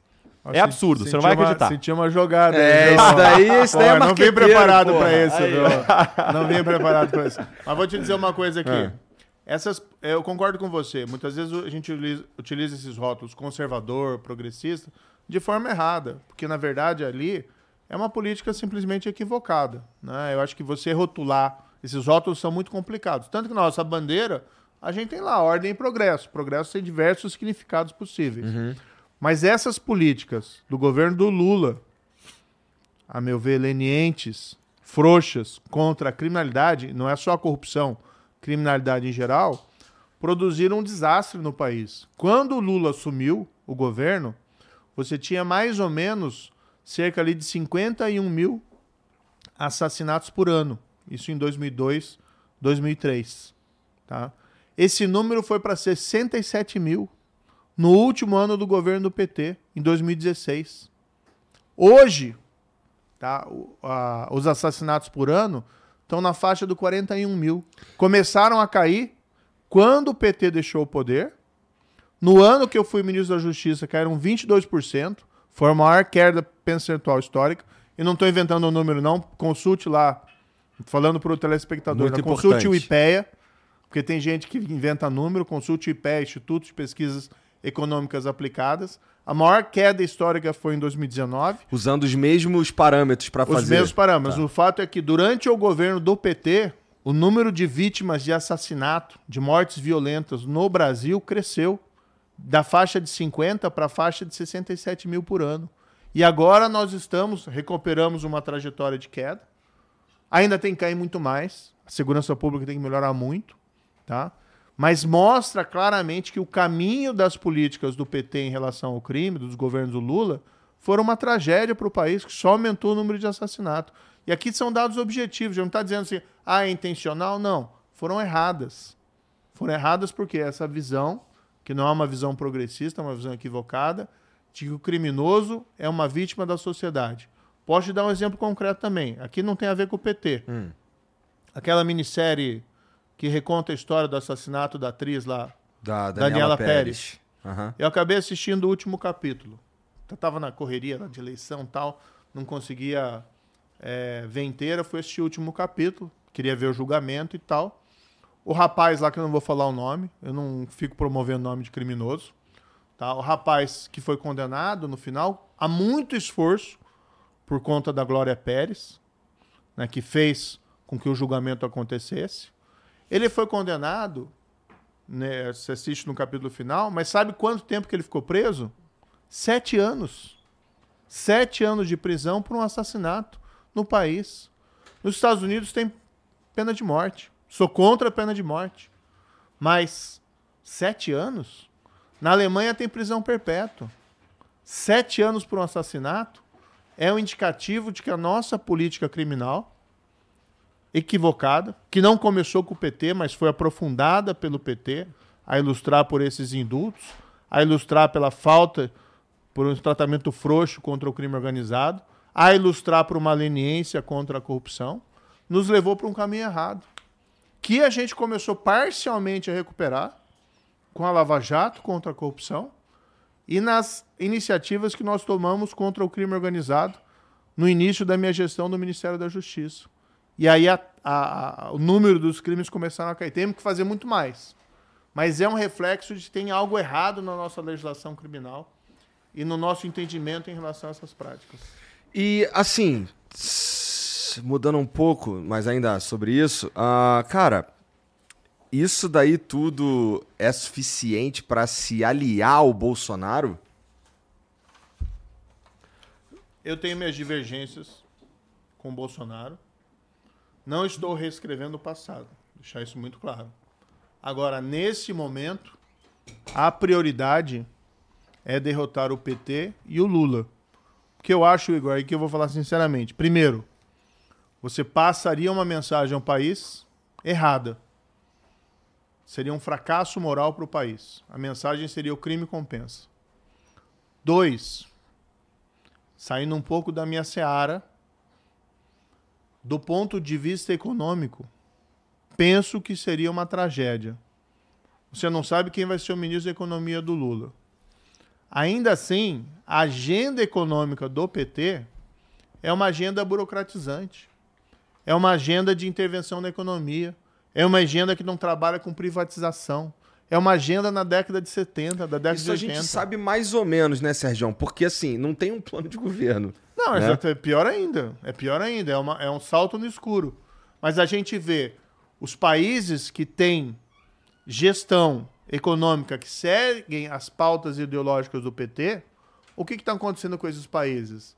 Vamos pegar na Argentina aqui do lado, que hoje tem lá o peronismo no poder, uma linha do peronismo que é muito próximo ao PT, tanto que né, o Alberto Hernandes, que foi é presidente da Argentina, teve visitando o Lula na cadeia. E o Lula não se cansa de elogiar o Alberto Hernandes e a Cristina Kirchner. O país está com uma inflação de mais de 60% ao ano. Né? Com as pessoas argentinos caindo 40 milhões. Bem, eu não tenho o número exato que não vou, não vou, não vou mencionar. Mas nunca houve tantos argentinos abaixo da linha da pobreza. Taxando exportação de alimentos, gerando revolta no campo, no agricultor, taxando as exportações agrícolas por quê? Porque tem caristia interna, então eles não querem, querem diminuir a exportação para sobrar né, mais alimentos. Só que isso, na prática, acaba destruindo a própria produtividade da economia argentina. E a gente vê outros países que seguem esse modelo estatizante, burocratizante, que não é um modelo do século XXI. Quais países que se desenvolveram? Estados Unidos, os países da União Europeia, a própria China, embora seja um regime fechado político, ela cresce por quê? Porque ela abriu a economia ao capitalismo. E a visão do PT é exatamente oposta a isso. Então eu acho, sinceramente, né, que apesar das minhas divergências com o Bolsonaro, e eu não estou reescrevendo a história, mantenho minhas divergências, é o momento de estabelecer uma prioridade e olhar para frente. Então Essas é pautas. mu- É, muito esquisito ver você de novo lá com ele no- do ladinho dele, assim, no, durante no final do debate lá, tá o Moro assim do lado, não sei o quê. É estranho, cara. É estranho, mas vou dizer o seguinte: eu não vou compor o governo, não vou ser ministro do governo, eu não barganhei vaga no Supremo, eu vou ser um senador independente. E essas pautas né, de combate à corrupção, de combate à criminalidade, agenda de reformas econômicas, eu vou ser um ardoroso defensor. Se a pauta do governo convergir com a minha, ótimo. No que não convergir, eu vou ser um crítico e vou ser um senador independente. Agora, a volta do PT e do Lula tem esses malefícios que eu mencionei. Eu não posso ficar neutro nesse período. É meu posicionamento. Eu até respeito, Igor, quem tem um posicionamento diferente. Né? Eu acho que a gente não tem que fazer, ficar fazendo patrulhamento ideológico das opções. Agora, eu coloco claramente por que, que eu fiz essa opção. Lula e PT, a volta deles representará um desastre moral e econômico para o país de consequências imprevisíveis, na minha opinião. É essa. Né? Com todas as ressalvas que eu tenho ao atual governo, e tenho ressalvas, seria muito pior a volta do PT. Deltan, no teu caso, assim, tu não teve nenhum, nenhuma. Tu não tem uma história com o governo Bolsonaro, você tá chegando agora deputado federal, é, é tua porta de entrada para a política, né? Inclusive, é, antes do que eu ia falar, é, faz pouco tempo que eles. Depois de eleito, um tempão, que eles permitiram que você fosse candidato. Não foi uma parada assim? Eles julgaram O que o- aconteceu? Por que, que eles tentaram travar? o PT, a esquerda, que dizem que são tão democráticos, que respeitam o voto das pessoas e as opções das pessoas nas urnas, impugnaram a candidatura do Sérgio, a minha, porque não querem que a Lava Jato, combate à corrupção e as causas que a gente defende vão para o Congresso Nacional. Essa é a grande verdade. E impugnaram em cima de, de alegações absolutamente falsas, inverossímeis. O que, que eles alegaram? Primeiro, que eu teria uma condenação do Tribunal de Contas da União que foi suspensa. Primeiro, não tinha nem encerrado, precisava ter sido encerrada. E segundo, que foi suspensa pela Justiça por existirem abundantes e manifestas ilegalidades, para usar as palavras da Justiça. A segunda alegação é de que, quando eu saí do Ministério Público, existiriam processos disciplinares contra mim. Mas bastava ir lá ao, ao, ao Conselho Nacional do Ministério Público, pedir uma informação, uma certidão, e o único órgão de imprensa que foi fazer isso, o único veículo, foi a Gazeta do Povo, que foi lá pedir uma certidão, ia ter constatado, como a Gazeta constatou, que não tinha nenhum processo disciplinar quando da minha saída do Ministério Público. Por isso, a maior fake news ali no Paraná, envolvendo as eleições, era a fake news que foi espalhada pela esquerda de que eu estaria inelegível, com o objetivo de diminuir o número de votos que eu receberia, o que não foi é, suficiente. Ainda assim, ou ainda que tenha diminuído o número de votos que eu receberia, eu fui o deputado federal mais votado no Estado recebendo cerca de 5% dos votos. Projetando para São Paulo, para entender aqui, Igor, a gente está falando de mais de 1 milhão e 300 mil votos em São Paulo se minha eleição com o mesmo percentual proporcionalmente fosse em São Paulo. Para ter ideia, um a cada seis curitibanos votaram em mim. Se eu sair na rua, é algo que eu fico impressionado, grato para a população paranaense, para os brasileiros também que apoiaram de todo o Brasil, replicando posts, Jesus ajudando, falando com o pessoal do Paraná. 345 mil obrigados para vocês. Acho que foi uma mensagem muito importante nas urnas, com a eleição do Sérgio Moro, da Rosângela, minha, do Fábio Oliveira como deputado estadual lá em Curitiba. Foi a mensagem de que a Lava Jato está viva, de que os corruptos não vão vencer, de que a Lava Jato renasceu e renasceu onde ela precisa renascer no Congresso Nacional para mudar as leis, para reformular políticas públicas. Mas tu vai entrar nessa. Porque assim, essa, essas eleições, é, muita gente ligada ao Bolsonaro é, foram eleitas. Assim, tem uma bancada grande de uma galera ali é, ligada diretamente, ou, ou, sei lá, politicamente ao Bolsonaro. É, tu tá nesse, nessa, nessa galera aí, tu dá pra dizer que o Deltan é bolsonarista? Igor, eu sou um parlamentar independente. Minhas pautas, é, em alguma medida, têm uma convergência com pautas conservadoras, ou são pautas conservadoras, e nessa medida convergem com pautas do governo. Agora, eu já tenho várias ressalvas que eu expressei publicamente no passado que são conhecidas. Agora, como Sérgio Moro, eu entendo que a gente precisa nos unir contra a volta do PT e do Lula para a cena do crime. Por uma série de razões, poderia mencionar oito aqui. Em primeiro lugar, mensalão e petrolão. Não foi um esquema milionário de desvio, Igor. Foi um esquema bilionário. E, e é tão grande a dimensão do bilhão que as pessoas perdem a noção. É, perde mesmo. Um milhão de segundos são 12 dias. Sabe quanto que é um bilhão de segundos? 32 anos. Essa é a diferença entre o milhão e o bilhão. Em segundo lugar, não foi simplesmente o esquema de desvio de dinheiro público. Foi aquilo que o teu amigo, o Reinaldo Azevedo, ah. chama de plutocleptocracia. Um esquema em que ricos e poderosos se uniram para roubar o país, não só na Petrobras, onde você destampava, você encontrava corrupção. Você teve lá no, no, no BNDES mais de um trilhão de reais direcionados para empresas amigas. Desse valor, só para a JBS, por conta de financiamentos fraudulentos, apontados como fraudulentos pelo Ministério Público, o Ministério Público pediu ressarcimento de 21 bilhões de reais. Na Petrobras, os prejuízos chegaram a 42 bilhões de reais. E uma, uma, um caso que me, me comoveu muito foram senhorinhas que foram à Força Tarefa da Lava Jato, foram lá fisicamente, choraram na minha frente, choraram, escorreram lágrimas, elas chorando porque elas tinham perdido a aposentadoria delas.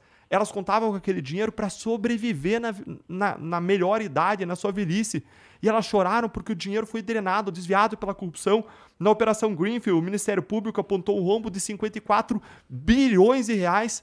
Vai somando aí de bilhões e bilhões, faz parecer o mensalão crianças brincando na areia.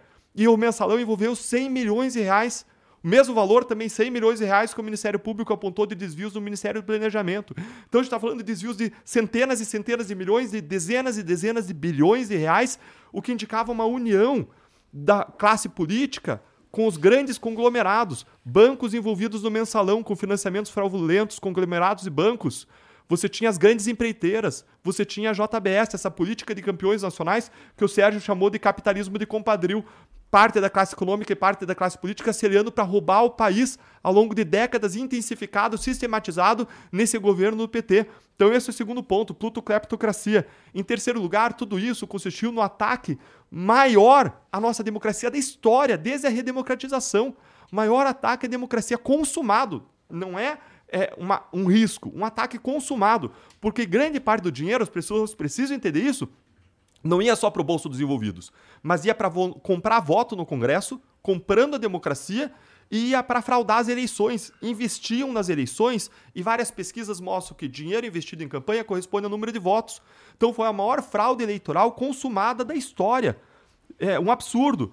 Em quarto lugar, a eleição do Lula significa um baita mau exemplo para os meus filhos. Vai passar a mensagem de que roube, mas roube muito que você, é, que se o teu governo rouba muito, você vai virar presidente do Brasil. Eu não quero essa mensagem para os meus filhos. Em quinto lugar, existe a cultura no PT, que vocês reconheceram como equivocada aqui, de bandidolatria. Uma cultura de passar a mão na cabeça do criminoso, tratando ele como vítima, e culpar o, o policial que vira praticamente um criminoso. Em sexto lugar, se você olhar, como eu mencionei, uma série de pessoas próximas, ainda que você ache que o Lula foi absolvido, que é um absurdo, jamais foi absolvido na Lava Jato, olha as pessoas ao redor, eu fiquei um tempão aqui, eu tive que anotar o nome das pessoas, todo mundo ao redor condenado, só ele né, seria sido absolvido, que é uma balela. Em sétimo lugar, como o Moro colocou, vai ser um desastre para a economia. Ele já falou que vai furar teto de gastos. O que isso significa para você que está nos assistindo? Furar teto de gastos significa você sistematicamente, mês a mês, você gastar mais do que ganha. O que, que vai acontecer? No começo você vai precisar de empréstimo bancário ou eles vão imprimir dinheiro, vai gerar inflação, ou vai aumentar juros por conta da, da, dívida pública que aumenta, gerando toda uma pressão sobre o setor produtivo. É claro que não vai dar certo. É como você se afundar em dívida com o banco até um ponto que você tem que prestar com agiota o dinheiro e você vai de mal a pior. É crise lá na frente, não tem dúvida. E em oitavo lugar, tem uma série de pautas conservadoras que eu defendo e as, em relação às quais o Lula se opõe. Ele defendeu aborto textualmente. Não é conversa, vá lá, Guga. É vídeo Lula defendendo aborto. Esse ano, no começo desse ano, ele defendeu textualmente aborto no vídeo. É, ele defende o desarmamento, defende que as pessoas possam ter liberdade para ter uma arma na sua casa. É, existe ainda no PT, e é exemplificado por uma, uma, entrada de um vereador petista lá nas igrejas em Curitiba, gritando fascistas não, não passarão, a senhora coitadinha lá orando, e, e o vereador do PT é, entrando na igreja com um grupo gritando fascistas, fascistas não passarão. Nessa, na, na, em uma parte da esquerda existe um preconceito religioso arraigado quando eu defendo o contrário, um Estado laico, como existe colaborativo, como existe no Brasil, com respeito às diferentes religiões. Então tem uma série de pautas do PT em relação às quais eu me oponho, por isso eu, eu acredito que a pior coisa que pode acontecer para o Brasil é de devolver Lula e o PT para a cena do crime. Entendi. Cara, acho que agora eu entendi pra caralho, assim, como você odeia o PT. Não, não odeio, não tem nada pessoal, não. É o contrário, eu amo as pessoas. É o contrário. Quando eu luto contra o crime para botar bandido na cadeia, é por amor às vítimas. Não tem nada de ódio ao criminoso. Eu amo e respeito o criminoso como eu amo e respeito qualquer pessoa. Mas a gente tem que cuidar das vítimas, das pessoas, dos brasileiros. Por amor aos brasileiros que eu tomo essa posição. E não é uma posição fácil, como não é para o Sérgio Moro, porque nós temos ressalvas em relação ao Bolsonaro, ao tal governo. A gente já expressou essas ressalvas no passado. Agora, nós temos um adversário em comum. Nós vemos como a pior coisa que pode acontecer para o Brasil a volta do PT e do Lula para a cena do crime. Entendi. Entendi. É, Por mas falar. a- mas Ah. isso é importante? Ah. Nin- Ninguém tem ódio aqui, nada assim. Eu, na verdade, sou uma pessoa muito calma, muito tranquila e tal. A gente, como juiz, eu fiz meu trabalho, apliquei a lei e tal.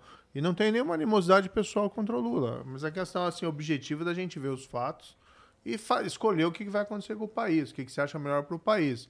Como eu disse para você, também sou contra patrulhamento ideológico, entendeu? Acho que cada um tem direito a ter a sua opinião. Agora, você poder expressar por que, que você pensa assim e não de outra maneira, isso faz parte da democracia da liberdade. Que tá rolando aí, inclusive, é, por parte do TSE, umas, umas censuras assim meio sinistras, né?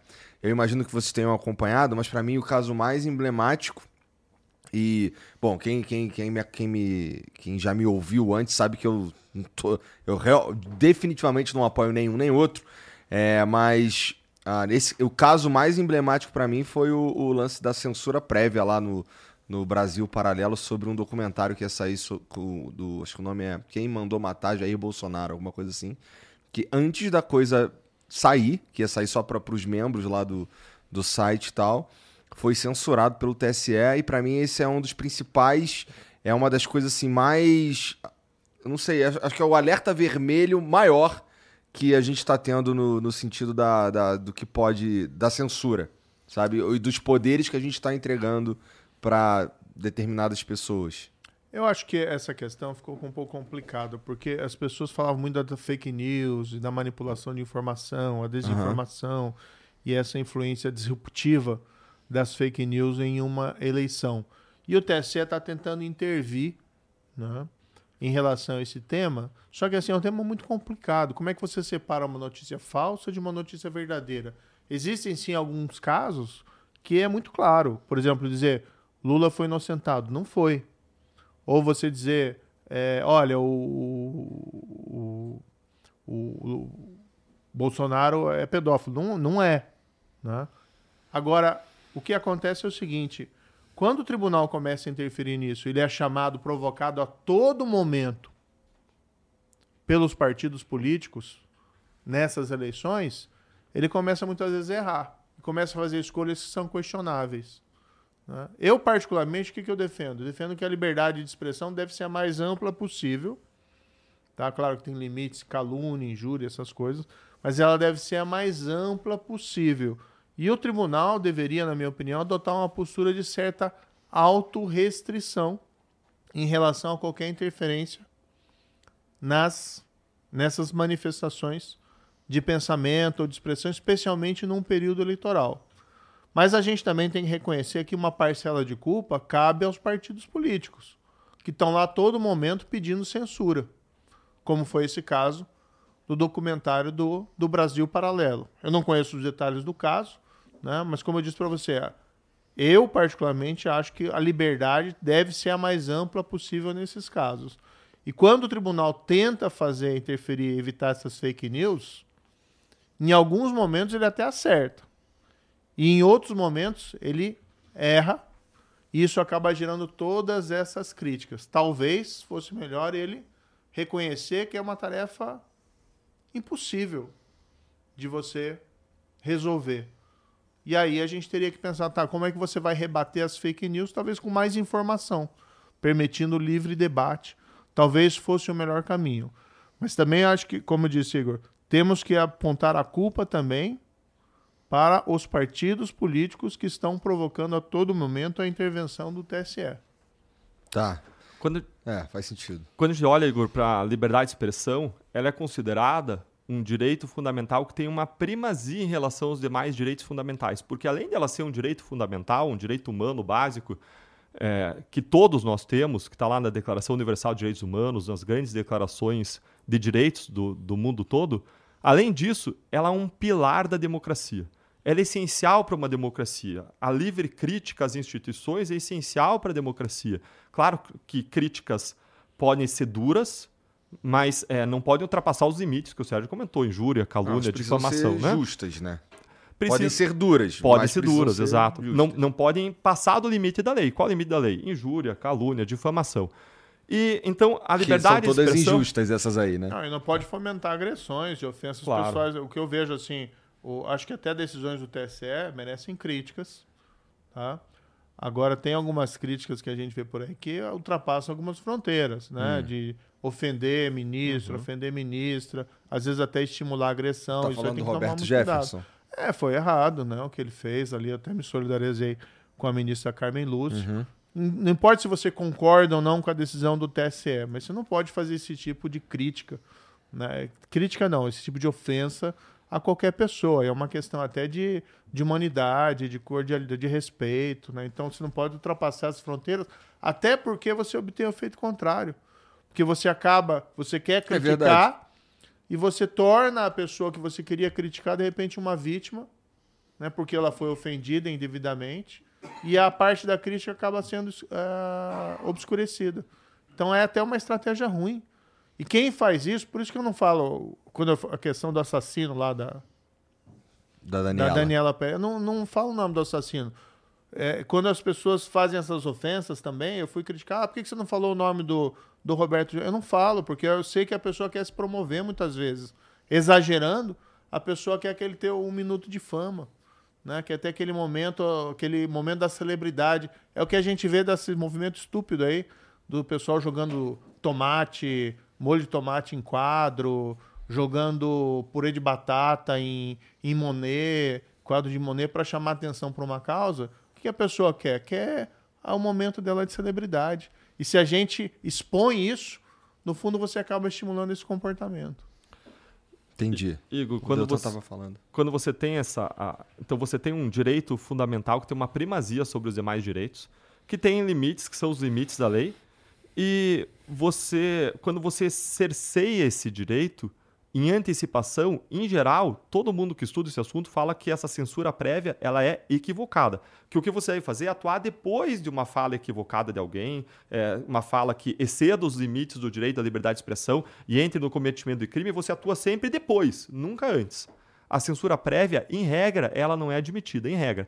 Então me preocupa muito quando vem decisões que têm essa conotação de censura prévia, porque elas geram até mesmo uma autocontenção. Então, veja lá, a Jovem Pan, ela divulgou um comunicado é, que, é, em que ela orientava os seus jornalistas a não usarem determinadas expressões enquanto eles faziam jornalismo, como as expressões descondenado, ladrão, corrupto, chefe de organização criminosa. É aquilo que alguns chamam de chilling effect, é um efeito congelante sobre a liberdade de expressão, porque quando a pessoa sofre aquela medida, ela passa a se autoconter e você passa a não se expressar de todo modo como não só é legítimo, mas é saudável numa democracia para que exista a livre expressão e o livre embate das ideias. A democracia ela vive disso.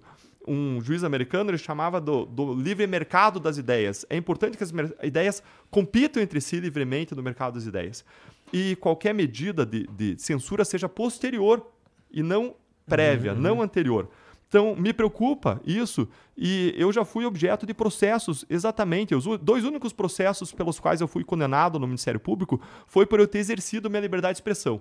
Uma vez por ter criticado é, o Supremo Tribunal Federal, dizendo que decisões mandavam uma mensagem de leniência em favor da corrupção, e eu ressalvei que eu não imputava má fé a ninguém, que eu estava fazendo uma análise objetiva dos efeitos das decisões sobre as investigações e processos, e uma outra oportunidade, oportunidade em que eu critiquei Renan Calheiros então, e sempre de modo respeitoso. Como eu disse, eu respeito todas as pessoas, independentemente da pessoa ser A, ser B, ser, ser uma pessoa condenada. Eu acho que todas as pessoas é, res, merecem o nosso respeito. Merecem o nosso respeito. E é, então, a, a, a, eu concordo plenamente com o Sérgio Moro quando ele fala que, é, em regra, o combate à má liberdade de expressão deve ser feito com mais liberdade de expressão com mais expressão. O combate a uma má ideia prolatada publicamente deve ser feita com mais ideias, com a própria crítica daquela ideia inicialmente prolatada. Mas dá para usar esses dois exemplos que eu mencionei. Por exemplo, é, Lula foi inocentado? Tecnicamente, não foi. Os processos que fui condenado foram anulados. Agora, tem, tudo bem, tem uma margem para você discutir. Um jurista pode discutir, ah, se não tem condenação, ele é inocente. Não é essa a minha opinião. Mas aí a gente tem uma divergência de opinião, entendeu? É, porque, mas assim, é, Não, mas- tecnicamente, eu não sou juiz, Sim, sim, sim. não sou nada disso. Mas assim, eu, pela, a- o, o jeito que. O, o meu jeito burro de entender, é, tecnicamente, ele é inocente e não absolvido aos olhos da lei. É, mas veja, você tem aí uma possibilidade argumentativa de dizer como o tribunal anulou as condenações, Aham. mas não o declarou inocente, Uhum. ele não foi inocentado. Ele não Agora foi você pode, você pode argumentar do outro lado. Como ele não foi condenado, ele é inocente. Então aqui é uma divergência de opinião. Tá. E você tem que É permitir semântica. o livre debate, livre debate. Agora, aquela outra história que eu coloquei, aqui a gente tem que ser bastante correto. Quando ficaram acusando aí o, o- o Bolsonaro de, de pedofilia Uhum. por uma frase mal colocada, pedófilo ele não é. Isso não tem nenhuma base, esse tipo de afirmação. Eu cheguei a comentar isso com o Lula também. Sim, não tem nenhuma base para poder fazer essa afirmação, uma frase ali mal colocada, não tem nada a ver. Ali Uhum. é uma clara fake news explorada e aí cabe até uma legitimidade né, do TSE interferir e, e suprimir esse tipo Uhum. de, de afirmação numa campanha eleitoral. Agora, pode ser que tenha gente que entenda, não, devia ser um amplo debate que até isso possa ser discutido e tal.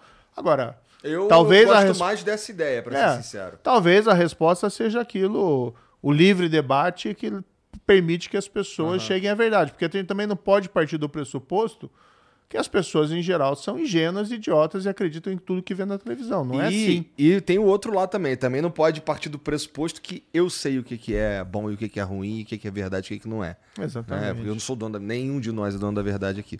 Agora, sobre esses termos que você falou aí que a Jovem Pan ah, é, pediu para as pessoas não usarem, é, você falou, eu me, me marcou que você, o, o descondenado. Ele de fato é descondenado, não é? Não, não, é, não, não é assim, com todo respeito, não é não é errado dizer que ele foi descondenado, né? Nem ex-presidiário, na verdade. Nem ex-presidiário também, é verdade. Aí você pode discutir os motivos.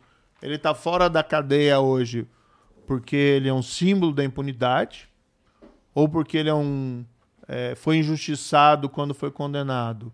É, o que a gente estava discutindo aqui Aham. anteriormente. Eu acho que ele é um retrato, da mesma forma como o Eduardo Cunha, de impunidade, de condenações por crimes de corrupção em três instâncias, né, que de repente foram anuladas por uma questão formal, não para dizer, dizer que o mérito que ele é inocente. Então, eu acho que é um retrato dessa justiça brasileira, e que fazendo uma crítica histórica, né, não pessoal a nenhum ministro ou coisa parecida, mas uma justiça que tradicionalmente acaba levando à impunidade dos poderosos e que nos aponta a necessidade, ó, temos que ir para a política para reformar nossas instituições de justiça, para que ela seja mais efetiva, que ela seja mais justa, para que tenha realmente justiça, né? Justiça na forma da lei, sim, mas não pode ser esse sistema que nós temos hoje, que assassinos têm penas reduzidas, que corruptos não vão presos fora no período da Lava Jato e no caso lá do mensalão. A gente tem que reformar o nosso, nossa justiça porque isso é essencial para a democracia. A gente fala muito de economia, é importante as pessoas né, terem salário, terem a possibilidade de ganhar a, a sua vida honestamente, mas existe uma sede de justiça que, quando ela é negada, eh, isso afeta também eh, a alma das pessoas, isso afeta os alicerces de qualquer democracia. né? essa busca pela justiça é uma busca perene de cada indivíduo e vale a pena lutar por isso. É, agora deixa eu perguntar uma outra coisa pra vocês dois. É, quando saiu aquele lance lá do, do Bolsonaro, ou dos filhos do Bolsonaro, dizendo, ou de todos eles, é, dizendo que eles compraram uma porrada de, de imóveis e tal, acho que o, o termo era moeda corrente, alguma coisa assim. É, todo mundo entendeu que era dinheiro vivo. É um, um- o, o, termo moeda corrente legalmente realmente se refere a dinheiro vivo? Olha, eu não sou especialista em isso. Moeda corrente normalmente quer dizer moeda em curso, até onde eu tenho presente. Sim. É, tem expressões, em inglês é cash, é, em, em espanhol é dinheiro efetivo. Uhum. Aqui no Brasil, dinheiro em espécie, normalmente Sim. se utiliza. Mas eu confesso pra você, eu não conheço esse caso, Tá. tá? Toda suspeita, na minha opinião, deveria ser investigada, se tem um fato determinado. Mas também vamos dizer o seguinte, Igor: não existe corrupção comparável do período dos governos do PT, do mensalão e do petrolão, aquilo que foi feito, porque a a corrupção foi entranhada na administração pública. tá? E, cada contrato que se tinha, por exemplo, com a Petrobras, você tinha que pagar um suborno. Que se Mas investigue corrupção tudo. é corrupção. Mas que se investigue tudo, que se investigue tudo. Agora, não vamos Pô, Os reescrever a caras te história. impediram de, de, de, de, de investigar, caralho. Não foi? Não foi mais ou menos por isso que tu ficou puto lá? Por isso que a gente, por isso que eu saí, porque eu saí do governo e vamos voltar, vamos lutar para reformar nossas instituições de justiça.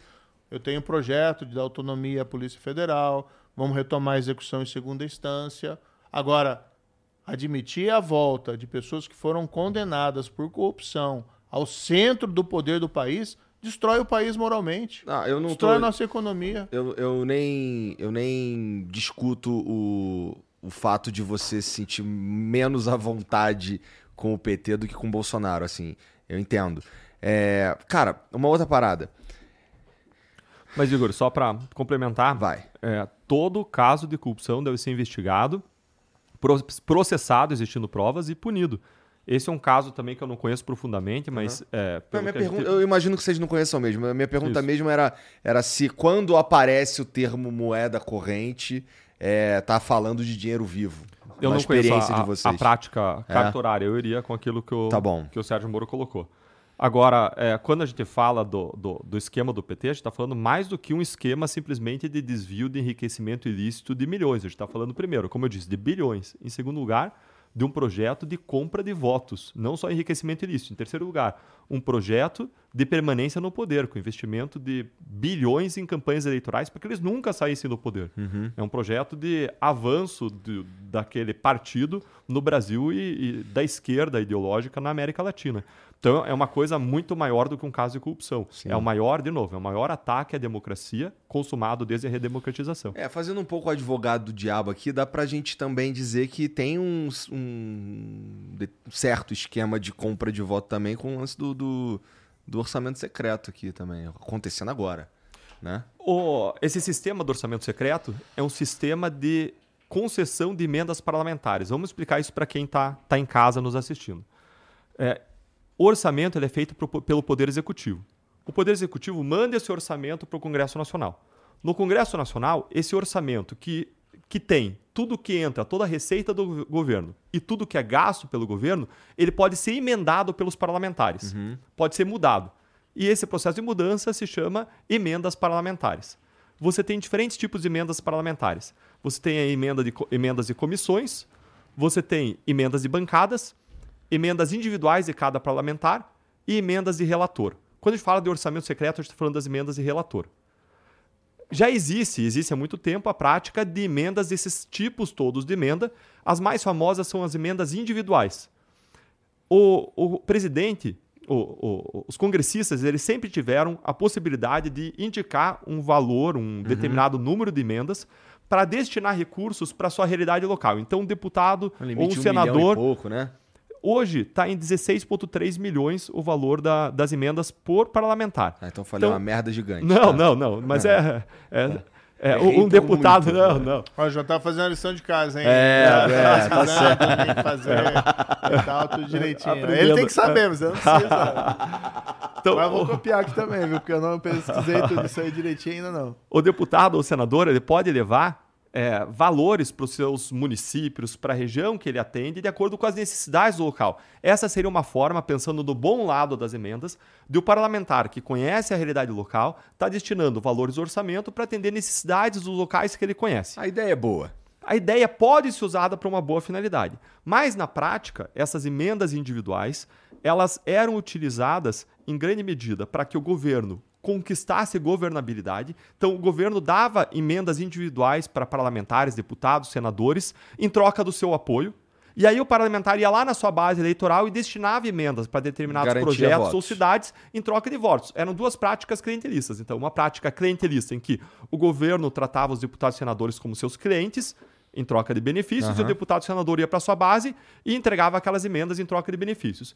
Em 2019 e 2020, houve uma emenda à Constituição que transformou aquelas emendas individuais dos parlamentares, que eram usadas para conquistar a governabilidade, como emendas impositivas. O que, que isso quer dizer? Aquelas emendas individuais elas se tornaram obrigatórias. Então o parlamentar tem direito de destinar, independentemente da vontade do governo, 16,3 milhões para suas bases.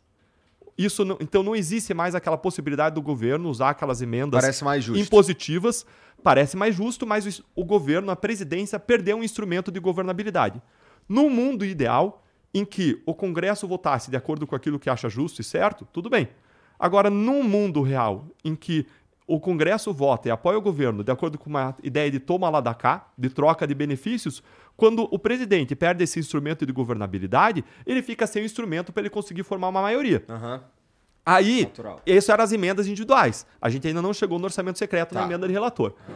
Aí, o que, que se faz? O governo, percebendo que ele não consegue mais usar esse instrumento de governabilidade, que eram as emendas individuais, ele cria uma outra possibilidade de destinar recursos, que são as emendas de relator o, grande parte da, do dinheiro daquele orçamento do governo, ele tem uma destinação obrigatória.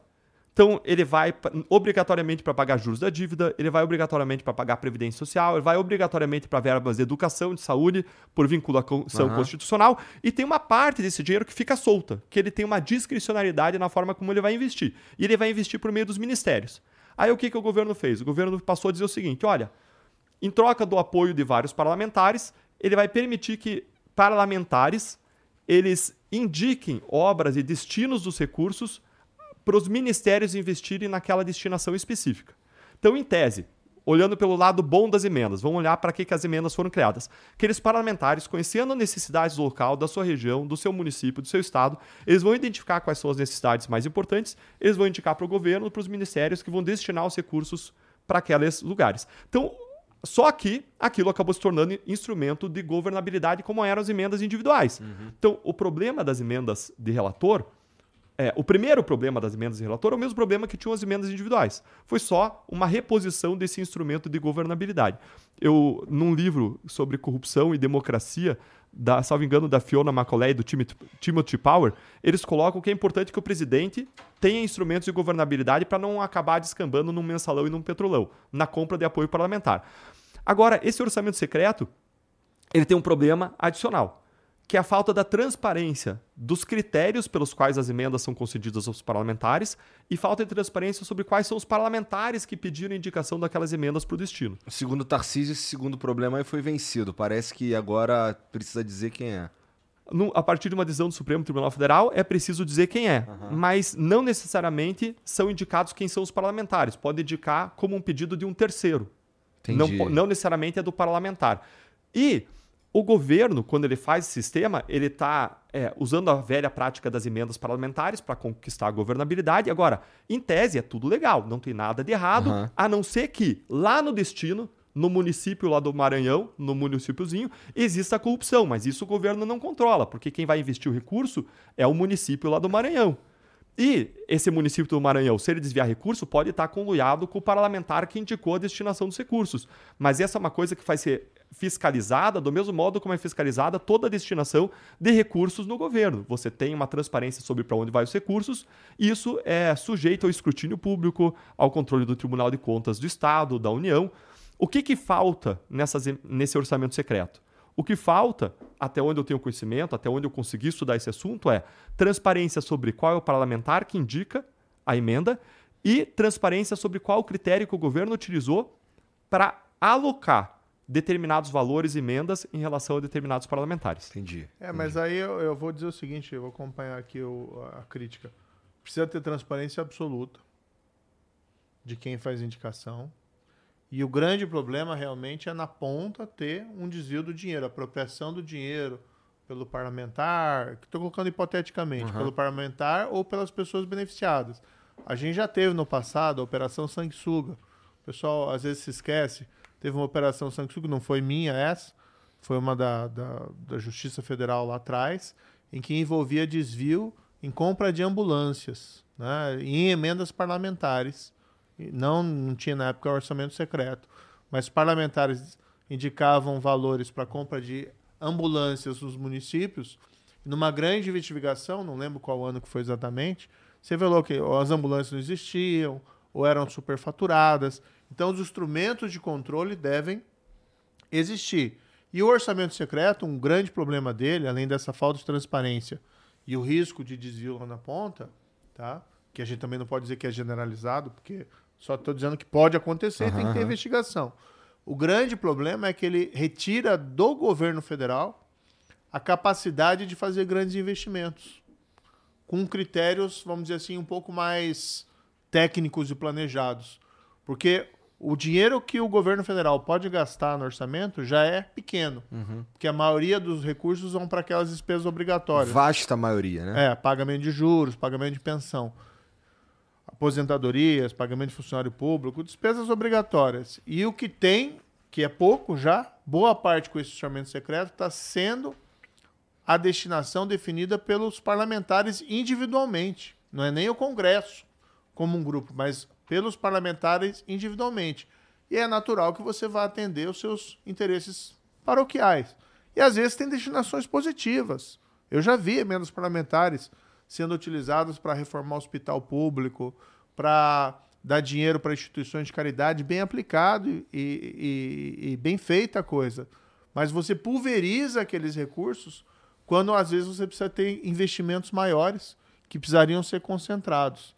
Agora, não podemos também comparar, e essa é uma equiparação equivocada, o orçamento secreto com aquilo que foi o mensalão. Mensalão era pagamento de suborno, só suborno mesmo, para parlamentares federais darem apoio ao governo do PT. Ali não tinha nada de emenda parlamentar que poderia ser desviada. Era suborno pura e simplesmente paga periodicamente. Não podemos também comparar o orçamento secreto com o petrolão, que era loteamento da Petrobras para obtenção de suborno para diretores, para partidos políticos e agentes políticos. É diferente você dizer uma, um recurso orçamentário está indo pelo orçamento secreto sem transparência e com risco de desvio. É diferente de você dizer está sendo pago suborno diretamente a um parlamentar. É, então tem uma diferença notável aí. Não estou dizendo que concordo com o orçamento secreto. Tá. Eu, como senador, não vou utilizar esses recursos. Eu acho errado, por uma questão de princípio, tá? Tanto porque eu acho que existe uma certa cooptação de voto e a maioria parlamentar não deve ser formada dessa maneira, tem que ser por princípio, por projeto. E do outro lado, esses riscos também diziam, embora uma emenda parlamentar minha, eu teria o instrumento de cobrança para evitar qualquer espécie de desvio. Então, eu sou contra o orçamento secreto, mas não pode equiparar mensalão e petrolão, que são casos puro e simples suborno, com uma possibilidade de desvio de recursos mediante orçamento secreto. Eu concordo totalmente com o Sérgio e complemento: mensalão não era só pagamento de suborno. Porque o dinheiro que era utilizado para pagar suborno, para enriquecer, para reinvestir em campanha, era o dinheiro que já vinha desviado dos cofres públicos. Eles desviavam de dois jeitos ou eles desviavam e vinha esse dinheiro por meio de contratos superfaturados com empresas de publicidade, que é o que era chamado de Valério Duto, ou outra parte do dinheiro que era gerado coisa, a partir de empréstimos fraudulentos de bancos. Não, não. Você quer ir ao banheiro, cara? Não, eu vou, mas eu que eu pensei aí, mas eu talvez fale alguma coisa. Tá bom, tá bom, tá bom. Legal. Desculpa. Tá. Então, quando você olha. Não era pra falar, né? É ao vivo aqui, olha só. Não, é número um ou número dois? Que eu quero é que vocês fiquem desconfortáveis. Então... Não, Igor pergunta: número um ou número dois? É. então você Não tem. Não quero saber. então é. você tem é, no mensalão dinheiro desviado dinheiro que é desviado por contratos superfaturados de publicidade, o velho aeroduto, ou dinheiro que já é fruto de pagamentos de propinas por meio de empréstimos fraudulentos de bancos, que geram um, um grande recurso, mas que já é recurso que tem origem criminosa. E aí você tem três destinos espúrios. O primeiro destino, a compra de votos, era o mensalão. Você tem o segundo destino, gente botando dinheiro no bolso, o enriquecimento ilícito. E você tem um terceiro destino, o financiamento de caras campanhas eleitorais dentro de um projeto de perpetuação de poder.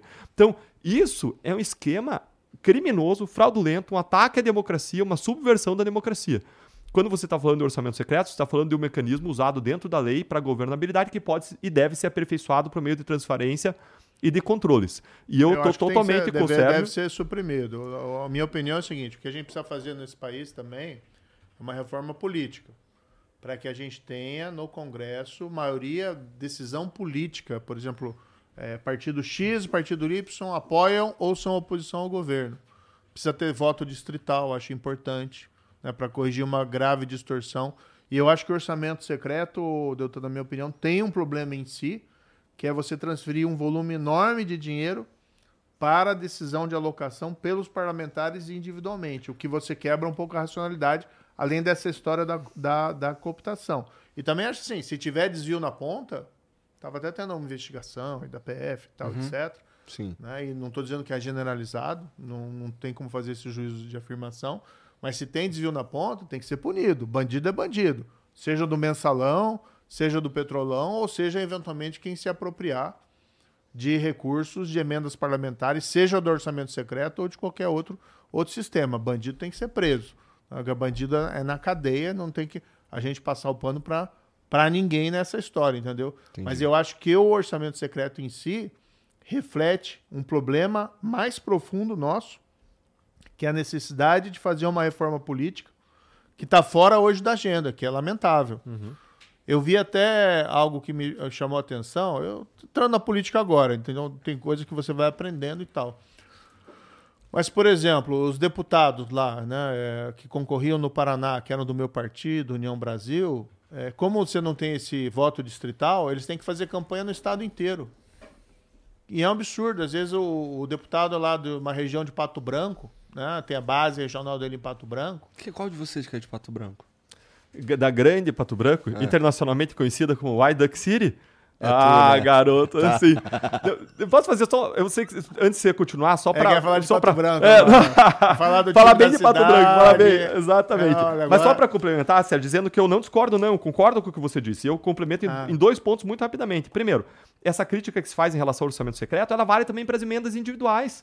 Você tira da mão do gestor público, que tem que fazer política pública em cima de evidência e que conhece os dados de saúde de todo o Estado, a possibilidade de gerir recursos públicos, tira da mão dele e distribui para uma série de deputados e senadores que não necessariamente vão gerir de acordo com política pública em cima de evidência e vão levar para sua base para fazer clientelismo. Agora, é, esse é a primeira, primeira complementação que eu queria fazer. Segunda complementação, ou seja, a primeira é: esse problema existe não só para o orçamento secreto, esse problema existe também para emendas individuais. Tá. A segunda complementação que eu queria fazer é a. a...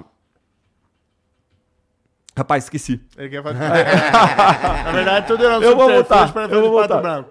Na verdade, eu tava falando, queria dar o exemplo. Vai voltar já. dele, Relaxa que acontece dele. comigo pra caralho também. Vai voltar, lá. vai voltar já. O exemplo nem era dele. Tem um deputado que foi eleito, deputado estadual, Luzinho Guerra, lá de Pato Branco, um político é, que tem, tem tido uma carreira brilhante, foi reeleito agora, um íntegro, honesto e muito competente, tá?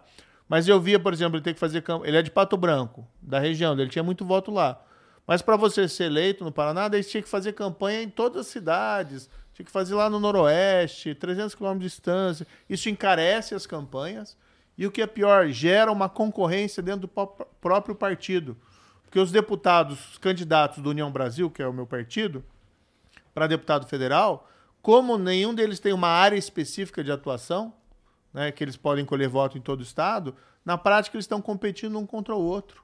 Então você tem uma falta de racionalidade do sistema, que poderia ser corrigido com o voto distrital. Quão longe a gente tá de uma reforma como essa, cara? Ele tem que voltar para a agenda. Né? Tem que voltar para a agenda política, agenda pública. O fim da reeleição é importante. O fim do foro privilegiado. Não é porque eu fui eleito senador agora que eu vou defender privilégio de político, não. Tem que acabar com o foro privilegiado. É, é um benefício que não se justifica, uma blindagem para gente que faz coisa errada. E é uma afronta, na minha opinião, Igor, ao cidadão comum. Que o cidadão comum não entende isso. Ah, por que, que o político só pode ser processado lá no STF e quando quer o Procurador-Geral da República? E se não quiser? E se o, Supremo não fazer lá o seu trabalho?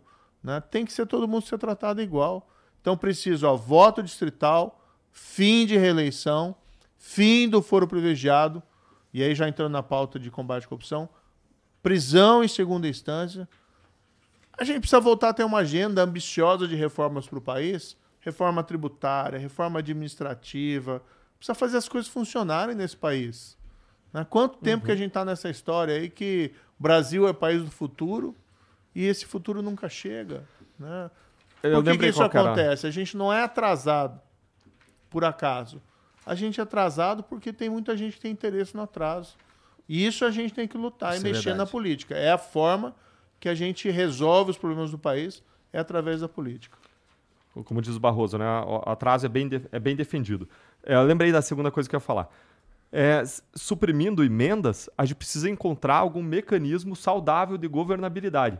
Porque enquanto a gente tiver um Congresso que funciona na base do toma lá da cá, que não vá como o Sérgio Moro lá, de- decidir, opinar, se posicionar de acordo com princípios e valores, e não de acordo com troca de interesses, o governo, para ele conseguir passar uma reforma tributária, uma reforma administrativa, para ele conseguir governar, ele precisa formar maioria. O modo como ele tem hoje formado maioria é por meio da atribuição de, de orçamento. Não é o modo mais saudável, não é o modo desejável. Agora, nós precisamos encontrar. Talvez o caminho seja um semi-presidencialismo, talvez seja um parlamentarismo. Concordo com o que você Não, disse também de voto distrital. Sou contra os dois, desculpa. Ah, tá. Mas então é a gente precisa monarquia, encontrar, então a gente precisa encontrar, a gente precisa encontrar uma forma que garanta a governabilidade. eu, rei. Daí tudo bem. Uma forma pé no chão enquanto a gente não tiver um congresso ideal. Concordo com o que você disse com o voto distrital e ainda acrescento mais uma coisa. É, uma coisa também que eu aprendi agora recentemente no meu ingresso na política. Várias vezes a- a- o partido vai formar uma chapa para eleger vereadores. E vai formar uma chapa que tem lá. Você precisa de 10 mil votos para eleger um vereador. E o voto dos vereadores do partido vão ser somados. E se todos os votos somados atingirem 10 mil, é como funciona o sistema proporcional, uma das pessoas, a mais eleita do partido, vai ser eleita. E você tem lá um cara que tem 5 mil votos, um cara que tem 3 mil votos, outro cara que vai receber provavelmente 2 mil votos. E a eleição está correndo, e o que, que acontece? O prefeito, ou o provável candidato a prefeito, vem e para esvaziar e não ter chance daquele partido eleger ninguém, ele promete para o segundo ou para o terceiro lugar, ou para os dois, um cargo no- na prefeitura, porque ele provavelmente não vai ser eleito, porque vai ter um que vai receber 5 mil votos naquela chapa, que provavelmente vai ser eleito, vai ter um que vai receber 3 e um que vai receber 2. Então o prefeito vai usar a máquina pública para esvaziar a chance de eleição daquele cara que tinha 5. E vai oferecer um cargo para o que ia receber 3 ou 2 mil votos. E vai esvaziar. E esse cara vai receber 5 mil votos e ele não vai ser eleito, muito embora em outro partido, em outra chapa, um cara que vai receber 2 mil votos vai ser eleito. É, isso também caminha na direção do, do apoio ao voto distrital, além do barateamento de campanha, além da possibilidade de você eleger alguém que é conhecido de uma comunidade menor. A gente precisa de candidaturas independentes, um, a meu ver, um direito fundamental com base em tratado internacional. A gente precisa é, reduzir o fundo eleitoral, voltar a, a- a- pelo menos ao padrão que era antes do último aumento, reduzir em pelo menos dois terços. A gente precisa estabelecer democracia intrapartidária, caminhar na direção das reformas que o, o Moro colocou aqui, reforma tributária, reforma administrativa e uma série de medidas para retomar o combate à corrupção, sem dúvida nenhuma. Posso mandar um abraço pro pessoal lá de casa? Manda, pô. Poxa, eu- senão depois, de repente, chega uma hora que acaba o programa e eu já não sei. Tá. Fico, e eu fiquei, fiquei, de mandar. E precisa Quero mandar um banheiro. abraço aqui pro Vinícius, pra Júlia. é, são meus filhos, né? Me apoiaram muito Salve nessa campanha. Vinícius, salve Júlia. Sofreram, né? Têm sofrido com a gente nessa caminhada aí da, da Lava Jato, que é muita pressão, muito ataque. Nessa campanha não foi Eles estão diferente. com que idade? É, minha filha tem 22, Tá. meu filho tem 17. Meu filho É, é, filho- expert em informática, hein? É. Teu Tá filho bom. deve ter sofrido um, um pouco mais, eu imagino, por estar ainda na escola e tudo mais, né? Foi, foi. Eu lembro assim, eu vou te contar um episódio aí que quando teve aquele negócio do áudio da, da Dilma, do Lula, Aham, que gerou toda aquela confusão, meu filho tinha, isso foi em 2016, né? Então ele tinha 11 anos, novo, e eu sempre fui alguém que jogava bola com meus filhos, levava minha filha a fazer atividade esportiva e tal. Mas como da Lava Jato consumia muito tempo, então me sentia um pouquinho ausente, né? E eu lembro aquele dia até que teve toda aquela polêmica do áudio e tal, etc. Eu não achei que ia ter tanto polêmica. Mas eu lembro que eu saí do meu trabalho um pouco mais cedo, daí foi, poxa, eu vou pegar meu filho, levei ele no clube para jogar basquete, que ele jogava basquete, gostava de jogar basquete, né? Então, e foi um dia que a gente ficou relaxando e infelizmente, com todo esse turbilhão que minha vida virou nos últimos anos, né? não que eu esteja reclamando e tal, acho que que tem o ônus e tem o bônus, né? Mas é, meus filhos, tanto minha filha como meu filho, sofreram um pouquinho em relação a isso, então queria mandar uma homenagem para eles. Minha filha também está se formando em direito, passou agora na primeira fase do AB, tenho um grande orgulho dela na prova, mesmo te- sem não ter se formado. E também aqui, se me permite, eu tenho que pagar uns débitos, né? Eu quero também mandar um beijo para minha esposa, que foi eleita aqui deputada federal para São Paulo, agradecer São Paulo pela votação. E ela vai estar tá lá junto da gente na bancada, né, Rosângela Moro, na bancada da Lava Jato, se a gente pode falar Sensacional. assim. Sensacional. É, vamos vamos lutar aí por reformas desse país. Sobre então, um beijo para todos vocês, viu? É, um abraço pra todo mundo, pra Rosângela, pra Vinícius pro e Júlia. Vinícius e pra Júlia. E parabéns pra Júlia. É, e parabéns pra Júlia, de fato, né? Não é muito fácil passar nessa prova, não. É, mas sobre isso, cara, se você não fosse o Sérgio Moro, que o Brasil acabou conhecendo, eu acho que ia ser impossível você conseguir se eleger aqui por conta de todo o vai e vem que teve nesse, nesse período aí, cara. Da última vez que a gente conversou, Sim, você era um provável candidato à presidência. Sim. Aí muda de partido, muda de novo, não sei o que, vai ser candidato por X lugar e acaba sendo candidato a senador aqui por São Paulo. Como é que tu encarou tudo vida, isso? Porque- Vida louca. é, vida porque, louca. porque, ó, eu, eu vi uma. uma... E aí, você fica à vontade pra falar o que Claro, você quiser. É, mas a, eu vi uma galera falando assim, cara, estão fazendo o Sérgio de bobo nisso daqui. É. Todo mundo dando uma mordida aqui ali na, na- no, no prestígio que ele, que ele tem na parcela da, da, da população. E, cara, parece que prometem uma parada pra ele, depois volta atrás, aí não sei o que, fica nessa. Como é que tu viu todo esse processo aí de ficar pra lá e pra cá, é, cara? É que o pessoal não conhece meus bastidores. Tu tem uma explicação. Ah, É, ano passado eu estava no setor privado, estava até fora do país. Sim. Mas eu via o que estava acontecendo com o Brasil, com tristeza. Via também esse desmonte. E conversando com a minha esposa, a gente chegou à conclusão: olha, vamos lá tentar fazer alguma coisa. tu ainda arrastou tua esposa, cara. Cara, mas é, olha, ela sempre foi uma parceira, é uma lutadora, né? Uma pessoa forte, é, me deu um grande apoio em momentos difíceis. Tem a vida própria dela, ela trabalha muito com causas com pessoas com deficiência, pessoas com doenças raras, além de defender essa, essa pauta ética, uma advogada né, envolvida nessas causas. Então ela é uma, é uma mulher forte, então eu tenho um grande orgulho dela. Agora, o que aconteceu? A gente tentou fazer aquilo que todo mundo pedia. Queria ter uma terceira via no país, para não ter que es- escolher entre os extremos, né, para poder fugir da polarização. E a gente tentou. Né? Eu me filiei ao Podemos, deram um apoio no início, depois retiraram um apoio. Chegou num momento ali que o próprio dirigente do Podemos sugeriram para eu desistir da candidatura. E a gente via que não ia ter condições, porque não tinha recurso financeiro, não tinha tempo de TV, e o próprio pessoal do partido sugerindo que você desistisse. Aí, assim, eu saí do partido, e ao sair do partido, vamos ver para outro partido, eu não tinha no outro partido a garantia que podia ser candidato a presidente. né? Eu sei que muita gente me criticou, ah, por que, que, por que, que não insistiu no poder? Não é assim que as coisas funcionam. Como é que eu vou ficar no partido se a gente estava sendo né, abandonado ali naquela candidatura presidencial? Então eu saí e tive que me adaptar. No novo partido União Brasil, Saiu direto pro União Brasil. foi por União Brasil. No novo partido União Brasil, eles pediram num primeiro momento que eu me filiasse em São Paulo. Eu até achei, olha, vamos tentar em São Paulo. Né? Eu tinha um plano de tentar ser senador ou, ou deputado, é, porque a gente tinha uma relação também com São Paulo. Né? A gente sempre foi muito bem acolhido, Lava Jato sempre foi muito bem apoiada. Eu preferia, nada, nenhum demérito para São Paulo, eu preferia ficar no Paraná, mas naquele momento foi uma, uma exigência de São Paulo. E eu até pensei, olha, pelo menos aqui eu posso ajudar a derrotar o PT no governo estadual. Que eu também acho que Haddad no governo estadual será uma tragédia para São Paulo. Falando aqui sinceramente. Naquela época, o que se aventava era uma disputa muito difícil né, de qualquer candidato com Haddad. E eu pensei, ah, vou contribuir então dessa forma, e era um pedido do partido. Mas houve uma reviravolta, uma decisão do tribunal aqui de São Paulo de que eu deveria né, permanecer no Paraná, que não tinha lá. Eu discordo até dessa decisão, juridicamente. Mas quando eles proferiram essa decisão, eu vi uma oportunidade. Olha, bem, concorrer no Paraná para mim é mais fácil, é melhor. É, é a minha- é o, estado onde eu nasci, onde eu fiz ali a Lava Jato. E seguir adiante. Claro, da gente levando porrada da imprensa, porrada de gente que anteriormente nos defendia. Ah, queria que você fosse candidato a presidente. Puxa, eu também queria, mas não teve o partido. O que, que eu vou fazer, né? Mas, por fim, estou muito feliz de ter sido eleito senador, de poder levar a Lava Jato lá para o Congresso, defender essas pautas, defender essa agenda de reformas. E nesse caminho, a minha esposa acabou ficando em São Paulo, com o domicílio eleitoral aqui, concorreu, ganhou. Né, todos os meus agradecimentos à população de São Paulo.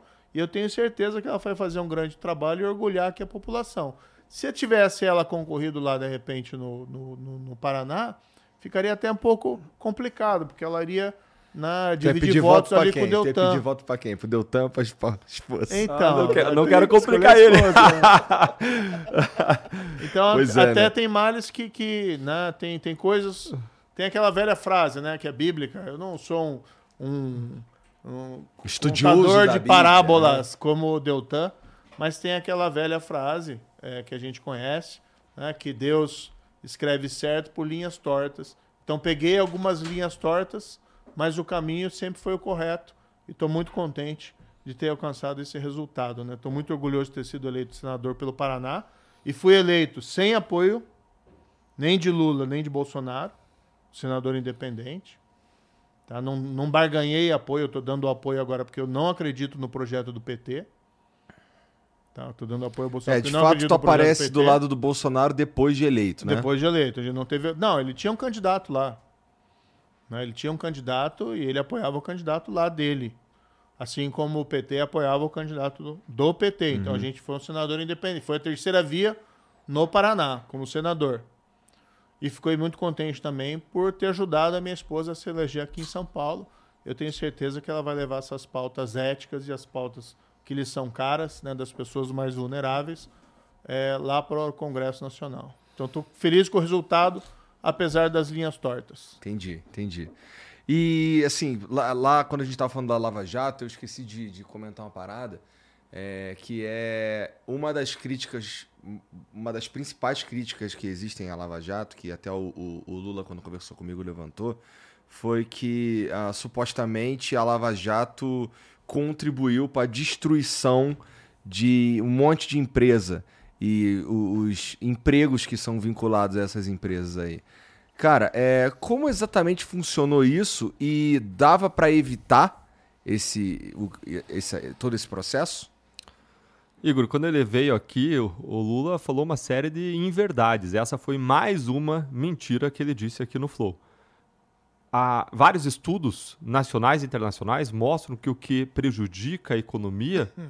não é o combate à corrupção, é a corrupção.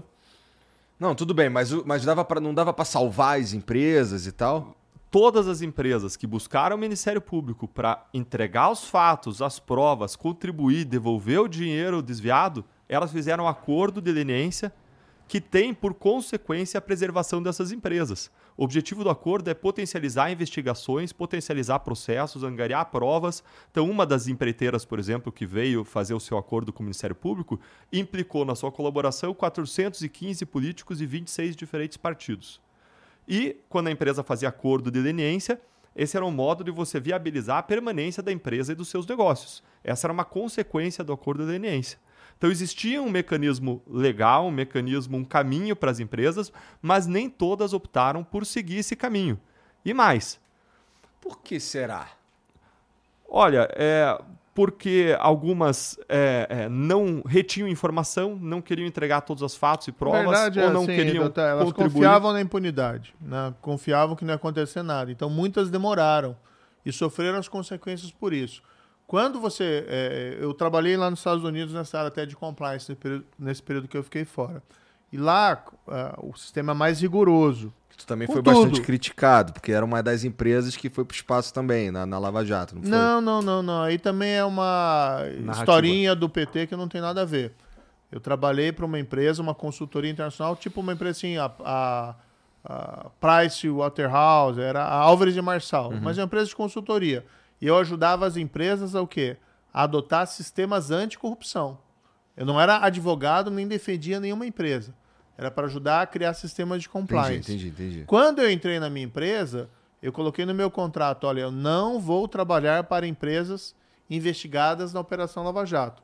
Agora, essa empresa que eu fui trabalhar, a Ores Marçal, é uma empresa multinacional. Ela tem escritório no Japão, tem na Europa. Tem vários clientes, tem não escritório só os no Brasil. Brasil. E aí atendia aqui no Brasil, numa área que não era minha, que era a área de recuperação judicial, a Odebrecht. Mas ela foi nomeada pelo juiz, não foi nomeada pelo Odebrecht.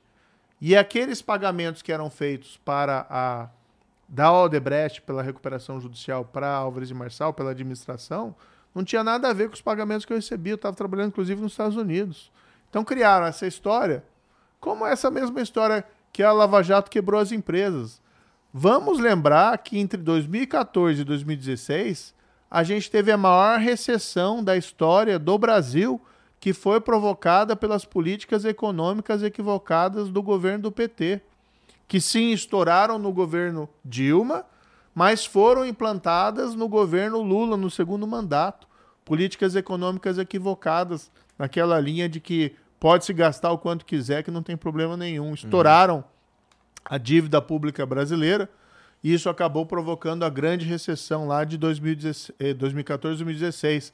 Fizeram política errada em exploração de petróleo, com aquele regime que não funcionou, uhum. que as coisas ficaram paradas.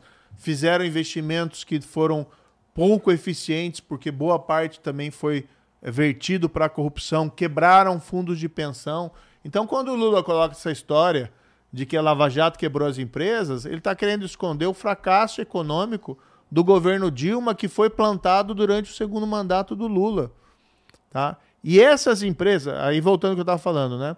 Eu trabalhei nos Estados Unidos. Como o sistema lá é muito rigoroso, quando uma dessas empresas é pega em algum esquema de corrupção, elas, o que, que elas fazem? Para minorar danos à reputação, para evitar multas pesadas, para evitar processos, elas correm ao Ministério Público de lá, no caso do Departamento de Justiça, para fazer alguma espécie de acordo.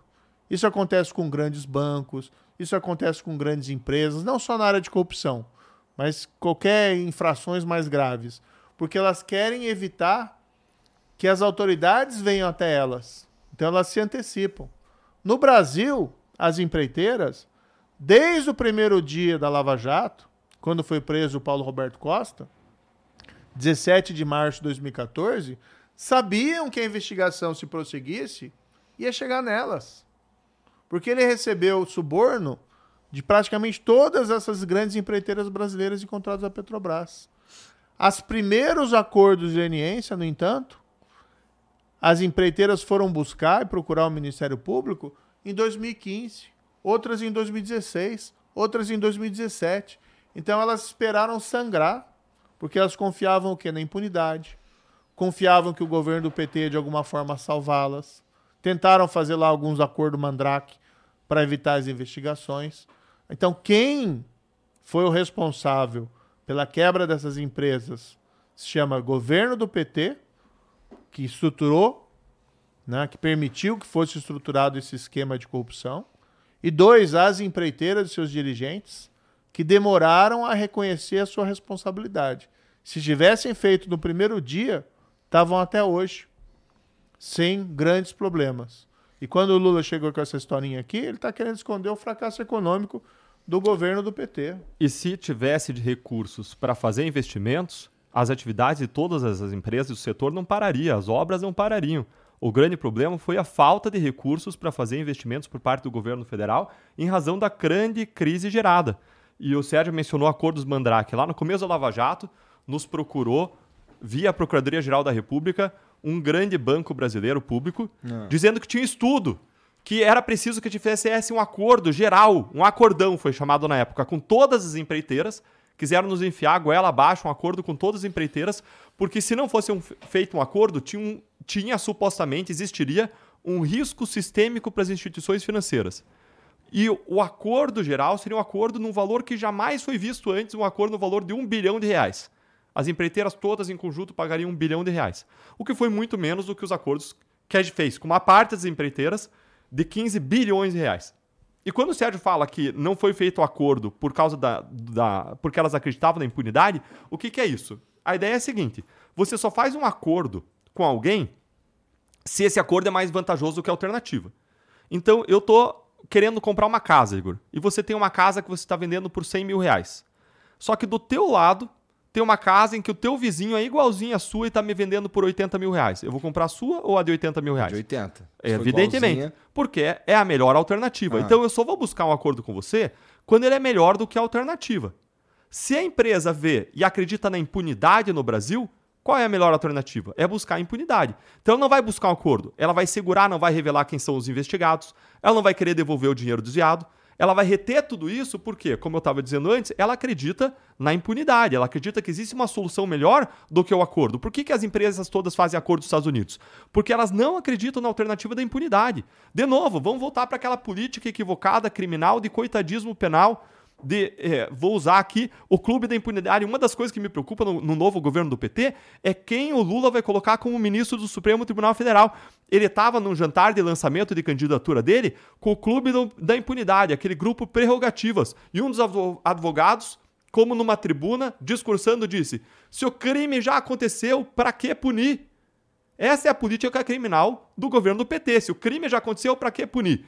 E se a empresa acredita na impunidade, por que é que ela vai fazer um acordo com o Ministério Público? Ela não faz. Então, várias acreditaram na impunidade e não fizeram. E algumas, reconhecidamente, vieram fazer acordo conosco porque existia e foi restabelecida em 2016 a prisão em segunda instância. Alguns réus vieram falar para nós: nós só decidimos fazer acordo de colaboração premiada com o Ministério Público e por isso a empresa veio junto fazer um acordo de leniência e, e, os dirigentes da empresa faziam acordo na pessoa física e a empresa fazia na pessoa jurídica, só porque o Supremo restabeleceu a prisão em segunda instância em 2016 e eles passaram a acreditar que eles seriam punidos. Isso foram declarações expressas dele. Então veja a importância de você quebrar a impunidade no país, de você ter um sistema que funciona. E quando o Lula vem e fala uma, uma besteira dessas aqui, sabe o que, que parece?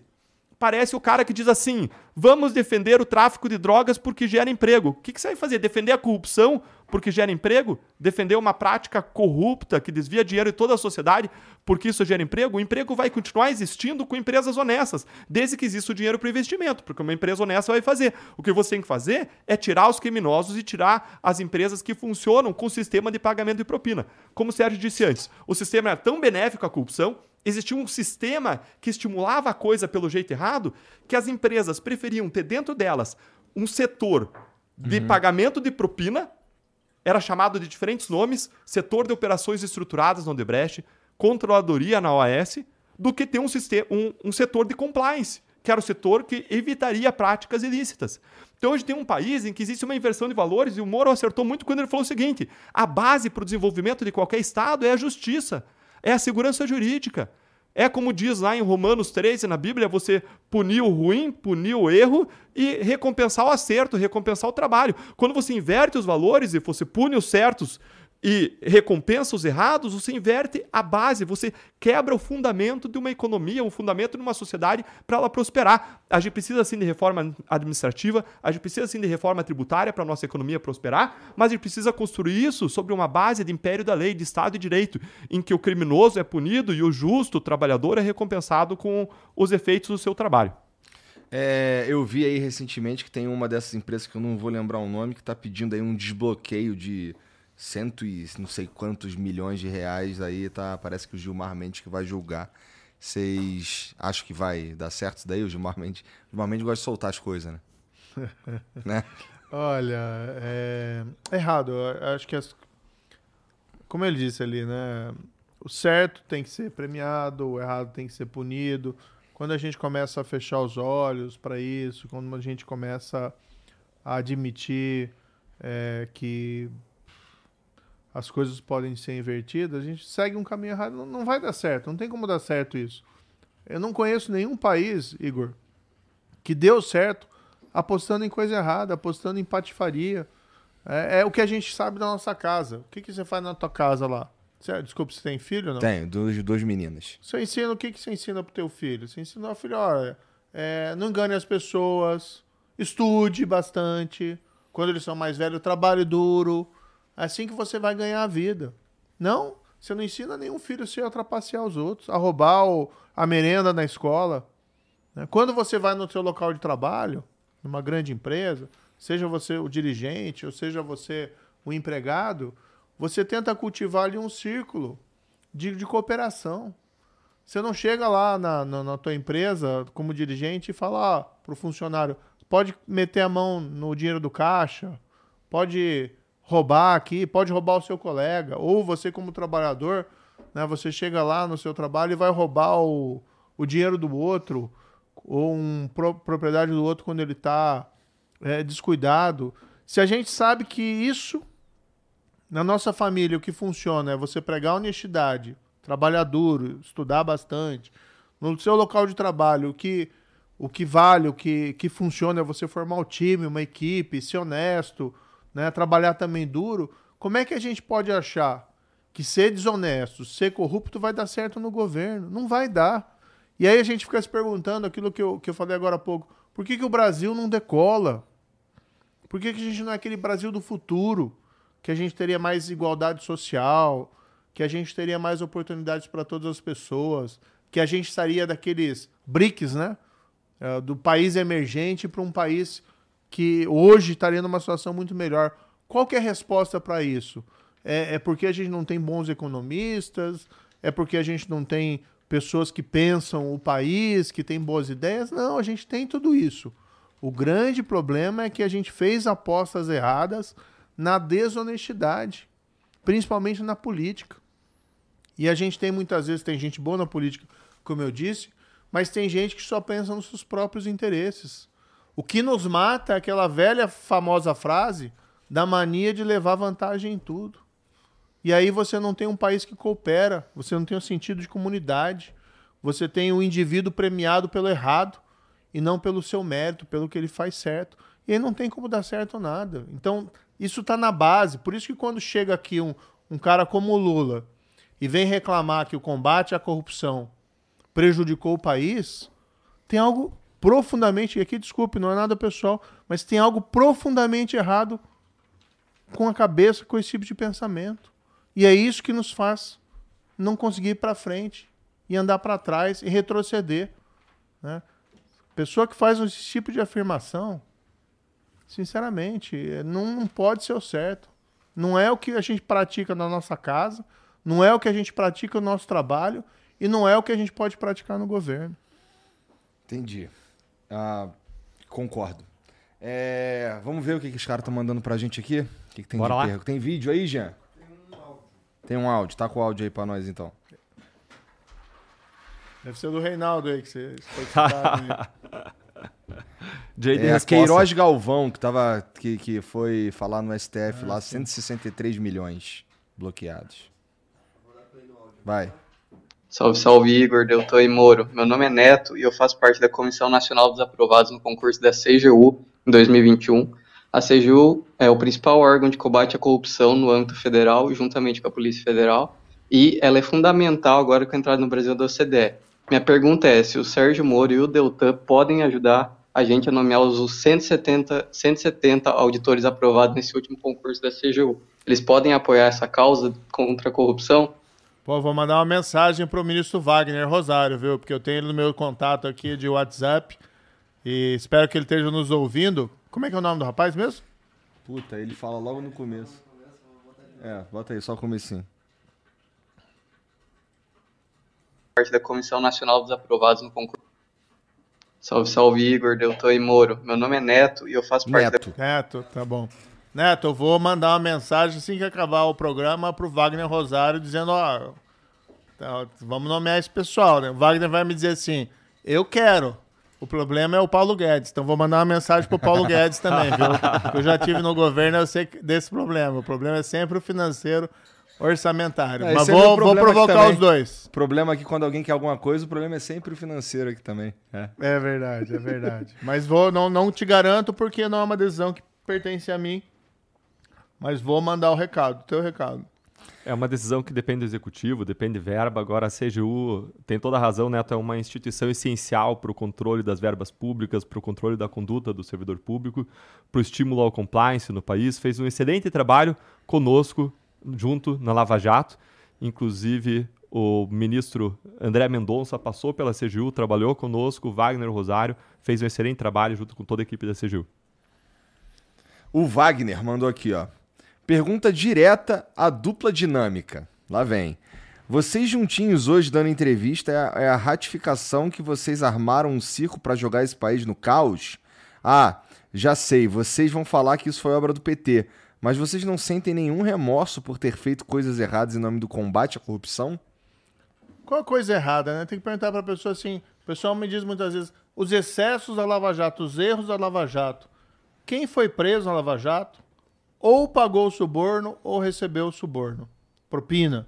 Então quem fez coisa errada foram as pessoas que foram processadas, acusadas, julgadas, condenadas em mais de uma instância. Então muitas vezes a pessoa vem com essa historinha e tal, essa crítica. Né? Olha, a gente tem respeito, mas coloque os fatos. Escreva no papel. Se você acha que, que roubar é certo, concordo com, com, a, com a afirmação do fulano aí. E a gente não tá junto, não. Tá separado aqui, ó. e ele nunca me pagou uma janta. Vou repetir isso aí. Isso é verdade. A gente não tem nenhuma relação especial. Eu fazia meu trabalho como juiz, ele fazia o trabalho dele como procurador. E as pessoas tiveram direito ao devido processo legal. E lugar de bandido, que me perdoe a pessoa que mandou a mensagem, lugar de bandido é na cadeia. E quem rouba dinheiro público devia ficar preso mais tempo até do que criminoso comum que rouba carro, por a, exemplo. Às vezes as pessoas têm a impressão de que a gente é próximo porque trabalhou no mesmo caso criminal, mas ao longo do, dos anos ele nunca me convidou, vou reclamar aqui, nunca me convidou para uma festa de aniversário, nunca me convidou para nada, nunca me convidou para ir na casa dele. O único jeito de resolver isso é, é porrada. Aí, ó. Aproveita aí, ó. as facas, tem uma faca mas, ali, mas uma faca aqui, ó. Eu, eu, tenho que confessar a minha parte aqui também, né? Eu nunca chamei para nada porque a gente mantinha uma, um distanciamento profissional. Eu, eu casei também ao longo da, da operação da ao longo do período em que eu trabalhava perante a, a, a e também não convidou o Sérgio. Décima, também não convidei porque a gente mantinha um, um distanciamento profissional. A nosso trabalho era um trabalho de acordo com a lei, cada um na sua função. Agora, como como funcionários públicos que buscam aplicar a lei, buscam a justiça, o propósito é aquele que estabelece a lei. Eu tinha por propósito buscar a condenação de culpados, não de qualquer um que eu acusasse, e ele tinha o propósito de buscar a condenação de culpados às vezes, é, a maior parte das vezes. os inocentes também. Exatamente, né? absolver os inocentes e condenar os culpados. Absolvi 20%, mais 25% dos acusados na Operação Lava Jato. Fui criticado até, absolvi lá a esposa do Eduardo Cunha, né, por exemplo. Absolvi, ele foi, foi acusado. É, eu entendi, não, eu acho que ela foi usada como instrumento apenas. A esposa do cara, é, o nome foi absolveu, utilizado. Absolveu injustamente. a gente recorreu quase sempre, 44 das 45 a, sentenças. A Marisa, esposa do, do Lula, também achei que, que foi utilizado o nome indevidamente. Não achei que tinha responsabilidade, não. Absolvi a filha do José Dirceu, que foi acusada também. Entendi, então foi só usado o nome dela e tal. Então a gente tinha um critério, não é assim, todo mundo foi acusado, foi condenado.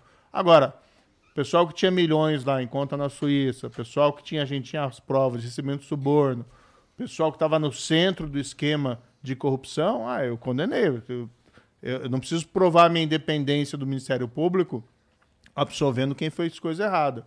Eu absolvia quando eu entendia que não tinha prova suficiente.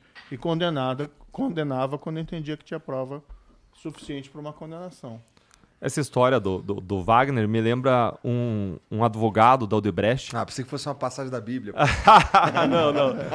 Esse é o advogado da Odebrecht. Esse advogado, ele falava que a Odebrecht não tinha cometido nenhum crime, que a gente estava cometendo todo tipo de excesso do mundo. Nos acusavam de, de, de, de atuar incorretamente ao investigar a Odebrecht. E dizia que a Odebrecht não tinha cometido crime nenhum.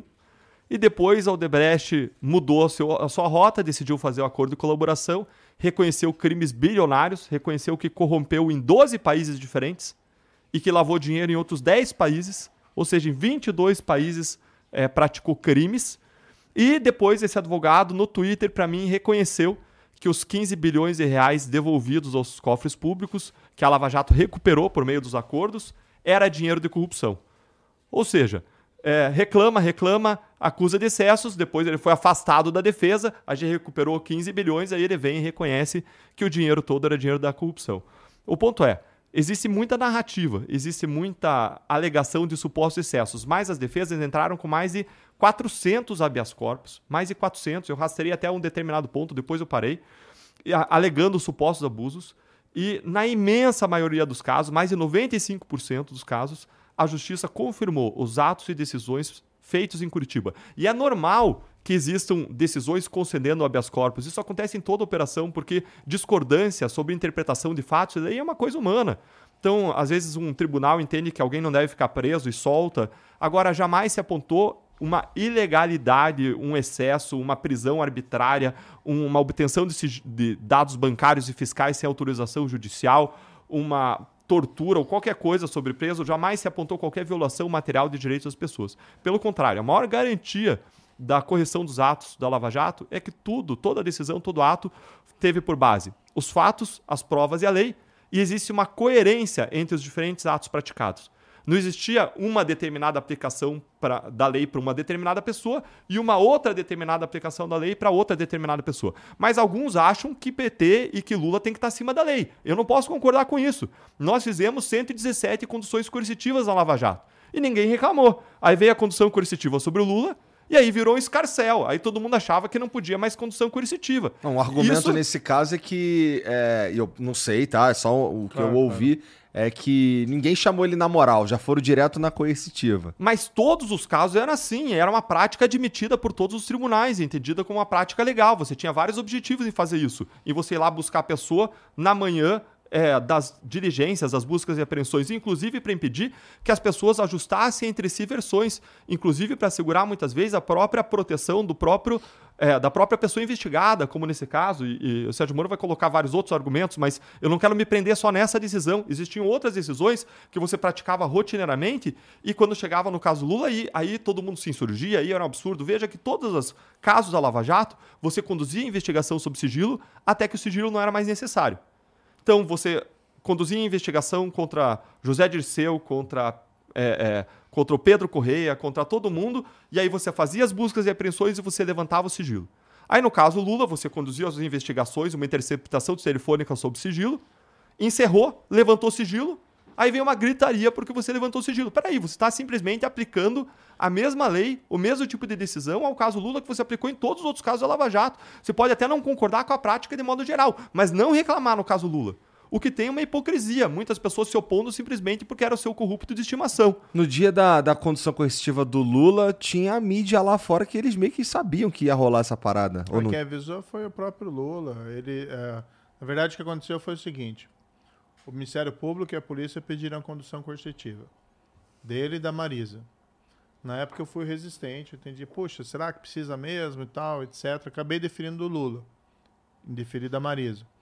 Por que me colocaram? O que colocou foi a Polícia Federal, principalmente, que na interceptação telefônica que estava havendo, tinha uma movimentação, que eles estariam sabendo das buscas e apreensões que iam ser realizadas, e tinha alguma movimentação no sentido, olha, se tiver as buscas, nós vamos mobilizar a militância para evitar que as buscas ocorram.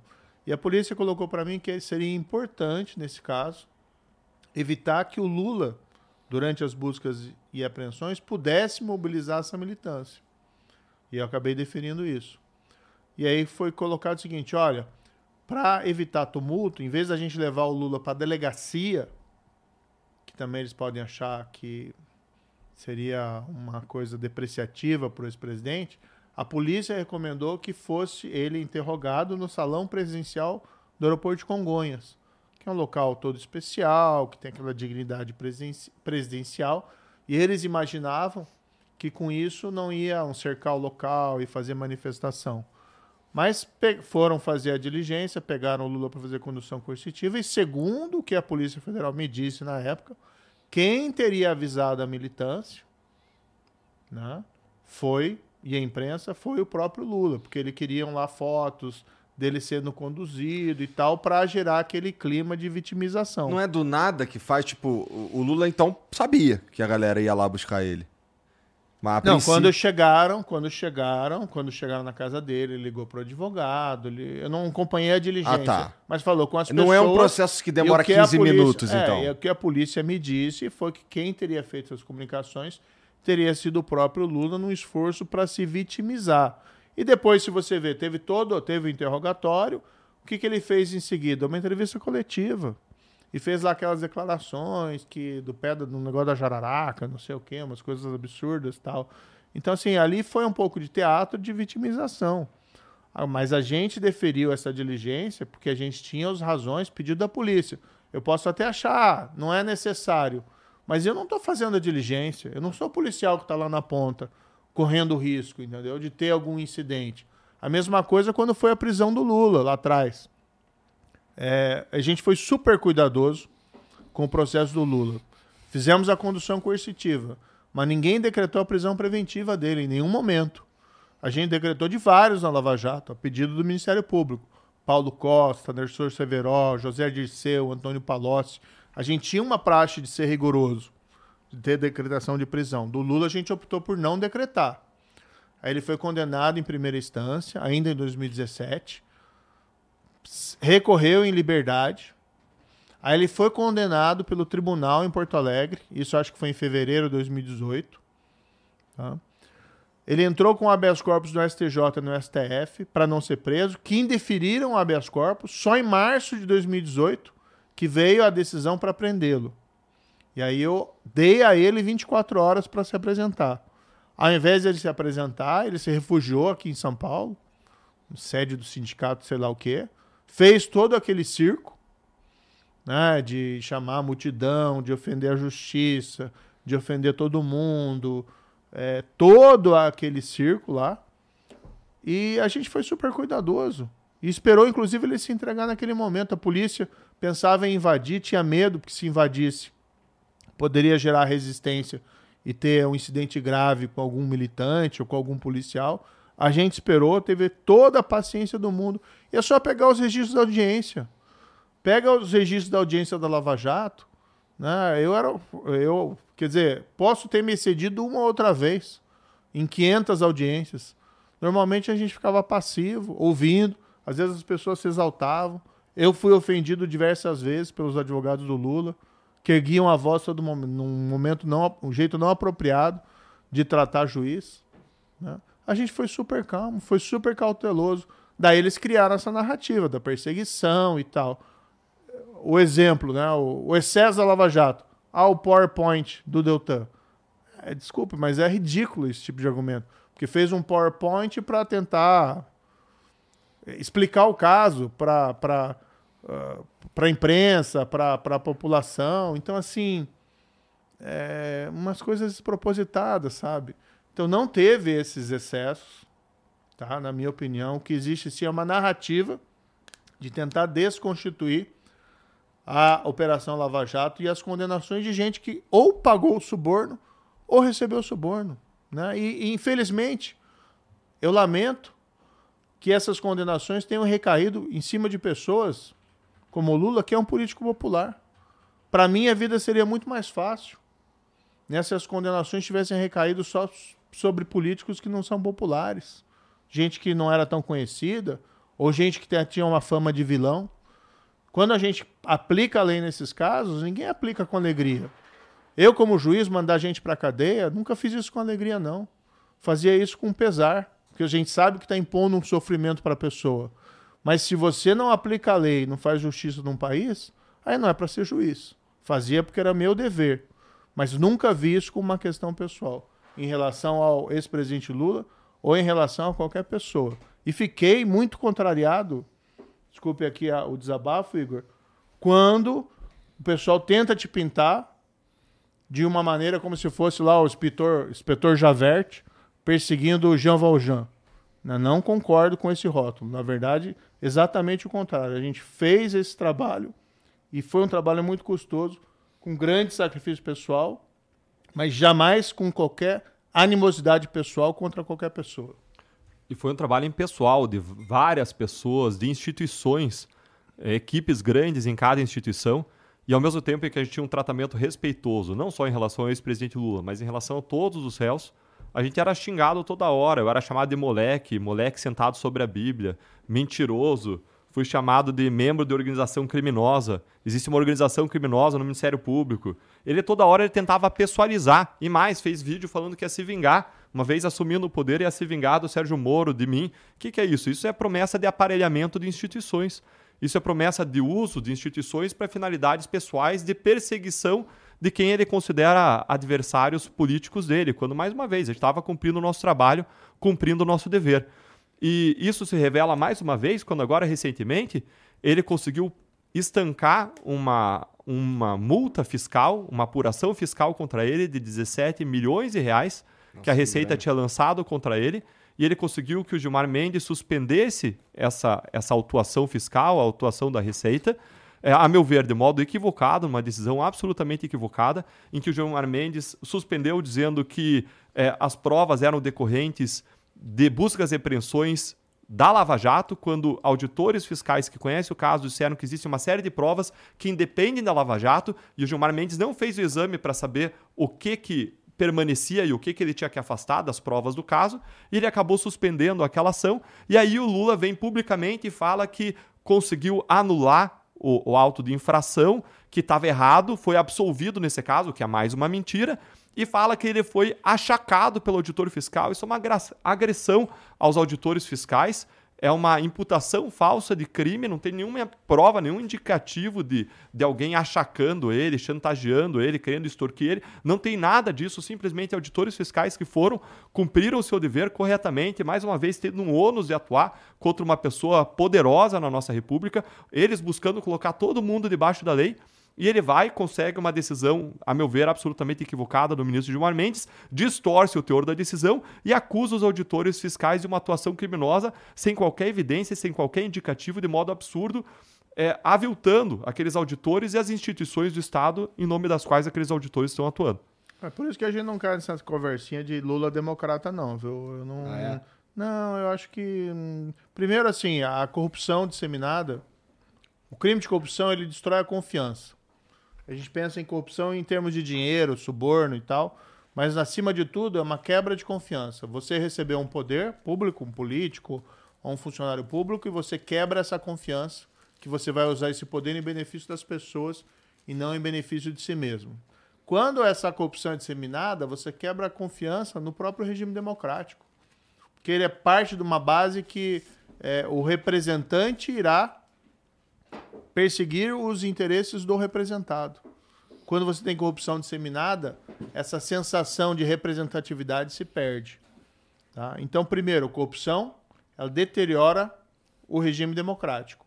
E como a gente viu no governo Lula, a gente teve um enfraquecimento da própria democracia por conta daquela corrupção disseminada, compra de voto, compra de parlamentar, loteamento da máquina pública. Dois, o Lula não cansa de elogiar né? Como é que é? Ortega. É... Maduro. Maduro, Fidel Castro, a Exatamente. esquerda brasileira. Eu não sou uma pessoa contra a esquerda, não. Acho que tem espaço ideológico para todo mundo. Mas por que, que tem essa fixação por Cuba? Cuba é um símbolo do atraso. Infelizmente, né, o povo cubano sofre com esse regime que está lá desde a década de 60, que é um atraso para o país. Se fosse bom, não fugia tanta gente de Cuba para Miami.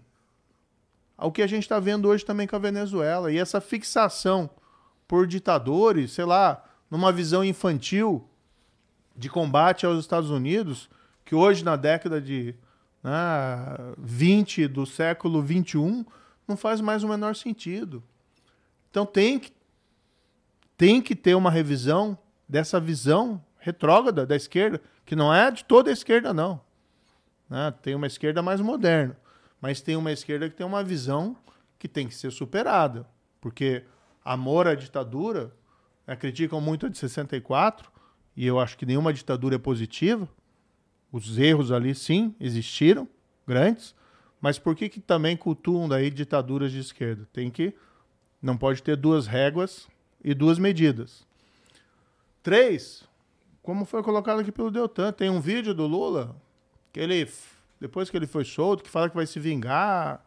Fala, ele, ele me falou que ele tá paz e amor, que não quer se vingar, não. É, tá, eu nunca tá, vi isso Tá lá no meu Instagram, dele. lá, viu? Ele falou, ele falou aqui.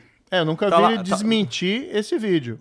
Tá. Porque ele chega lá e fala, ah, o Deltan e o policial, o... Ainda bem que não lembrou o meu nome nesse vídeo, só lembrou do Deltan.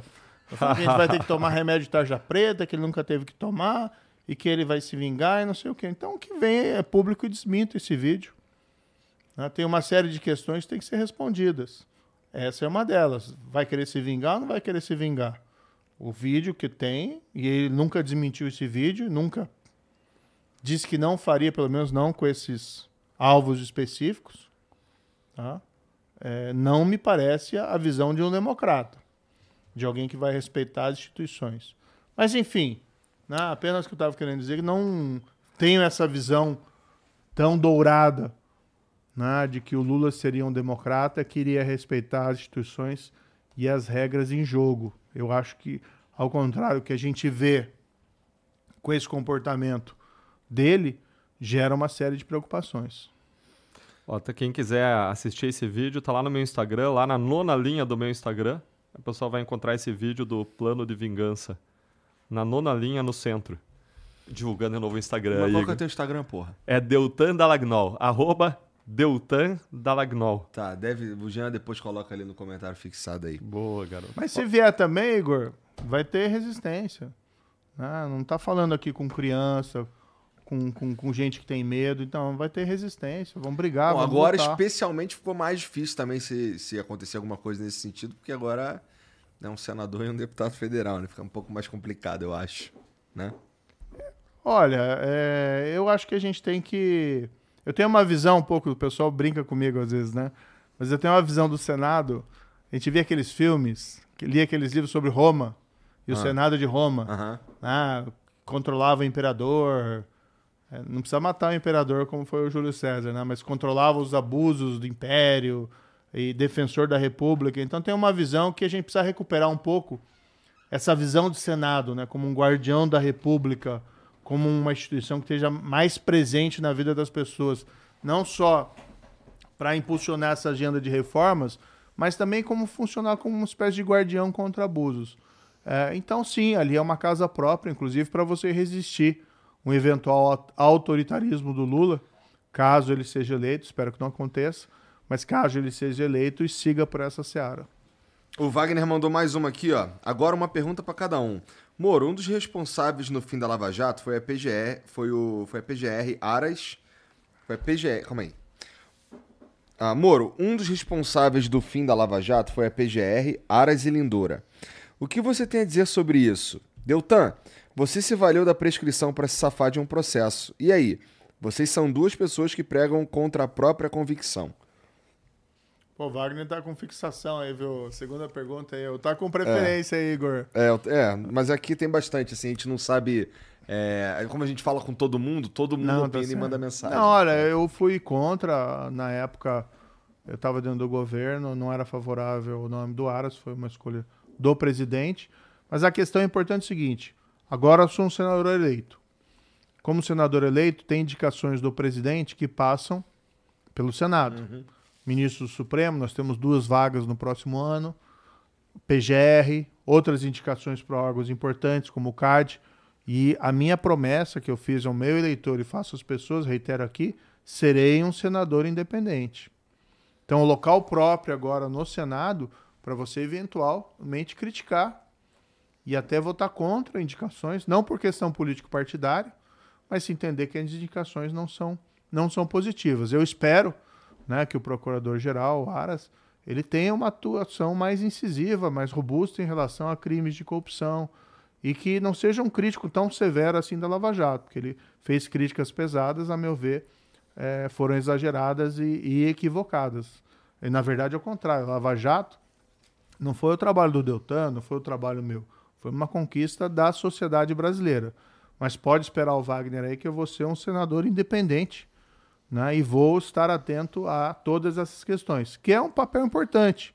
Pra você ter uma ideia, em toda a história da República, desde a primeira Constituição Republicana, 1891, o Senado rejeitou apenas um nome, uma indicação do presidente da República ao Supremo Tribunal Federal. E foi na época do Floriano Peixoto. Né, O Floriano Peixoto indicou um médico, Barata Ribeiro, uma pirraça contra o Supremo da época, porque ele vivia as turras com o Supremo, e o Senado acabou rejeitando esse nome. Então, assim, o Senado precisa ter um papel mais efetivo, não pode ser um carimbador das escolhas presidenciais. Será que o Bolsonaro vai indicar um médico também? Ele também vive puto com o STF, né? e sobre, sobre o, o- se valer da prescrição para se livrar de uma parada e tal. Wagner, Wagner, você está com informações equivocadas. Você provavelmente está se referindo a um pedido de providências que foi protocolado no Conselho Nacional do Ministério Público em relação ao meu PowerPoint. O PT e a esquerda protocolaram duas coisas. Uma foi uma reclamação disciplinar e outra coisa foi um pedido de providências. A reclamação disciplinar foi arquivada porque a Corregedoria do Conselho Nacional entendeu que não existiria nenhuma falta disciplinar.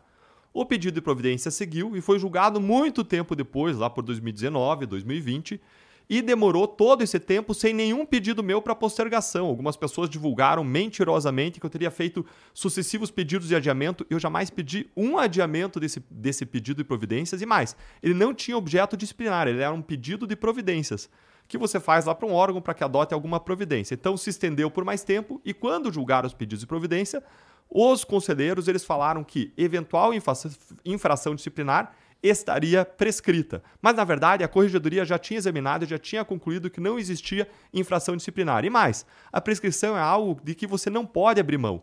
Eu sou contra o sistema prescricional como ele existe hoje em relação a crimes, em relação à improbidade administrativa. A gente tem um sistema prescricional que é leniente, que faz com que os crimes, as improbidades vão por ralo abaixo.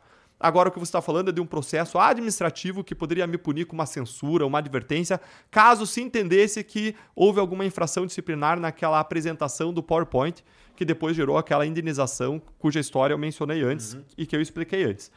E é, eu poderia comparar aí com a figura do foro privilegiado.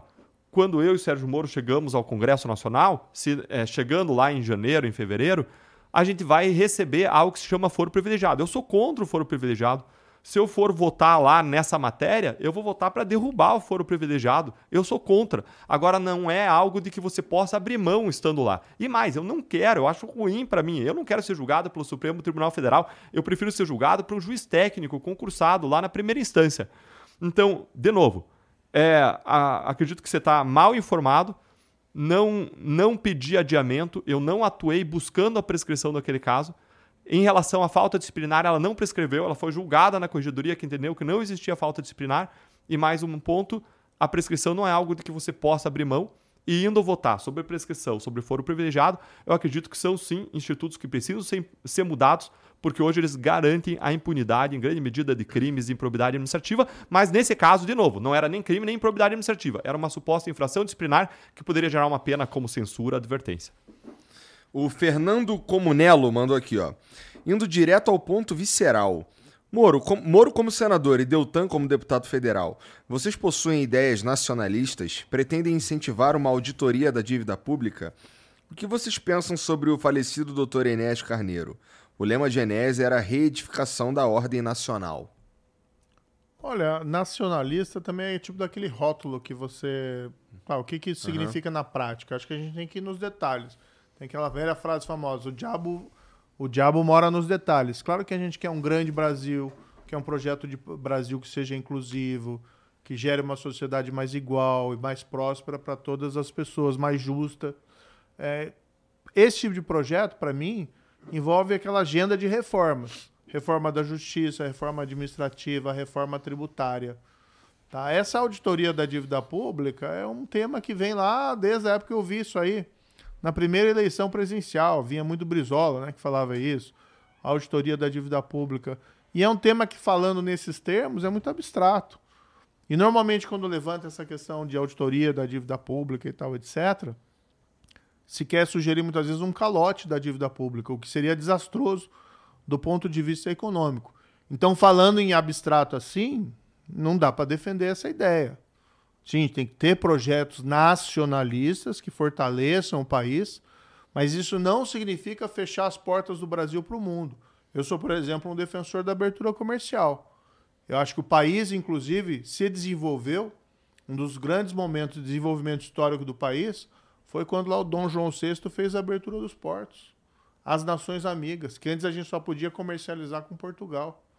Quando o Brasil abre os seus portos, ele começa a se, se desenvolver mais. Não que resolveu todos os problemas, mas talvez aí esteja um indicativo de um caminho que a gente tem que percorrer, de ter uma abertura comercial para a gente ter, aumentar o nosso volume de transações comerciais com o mundo inteiro.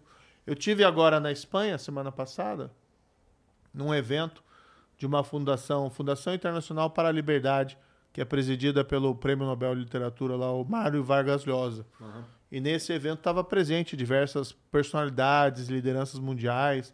Inclusive estava o ex-presidente da Espanha, o José Maria Aznar, dois ex-presidentes do México, além de outras lá lideranças, prefeita de Madrid.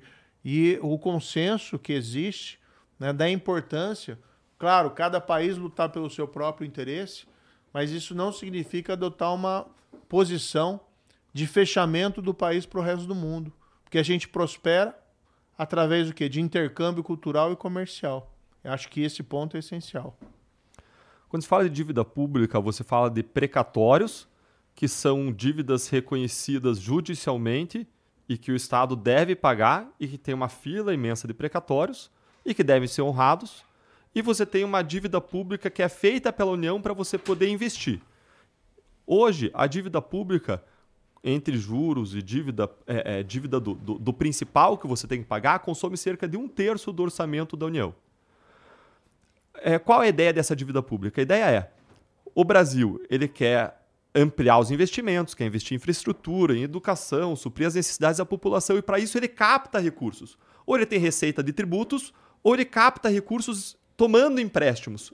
Como que o governo toma empréstimos? O governo faz empréstimos, toma dinheiro emprestado, emitindo títulos do Tesouro Direto, títulos públicos.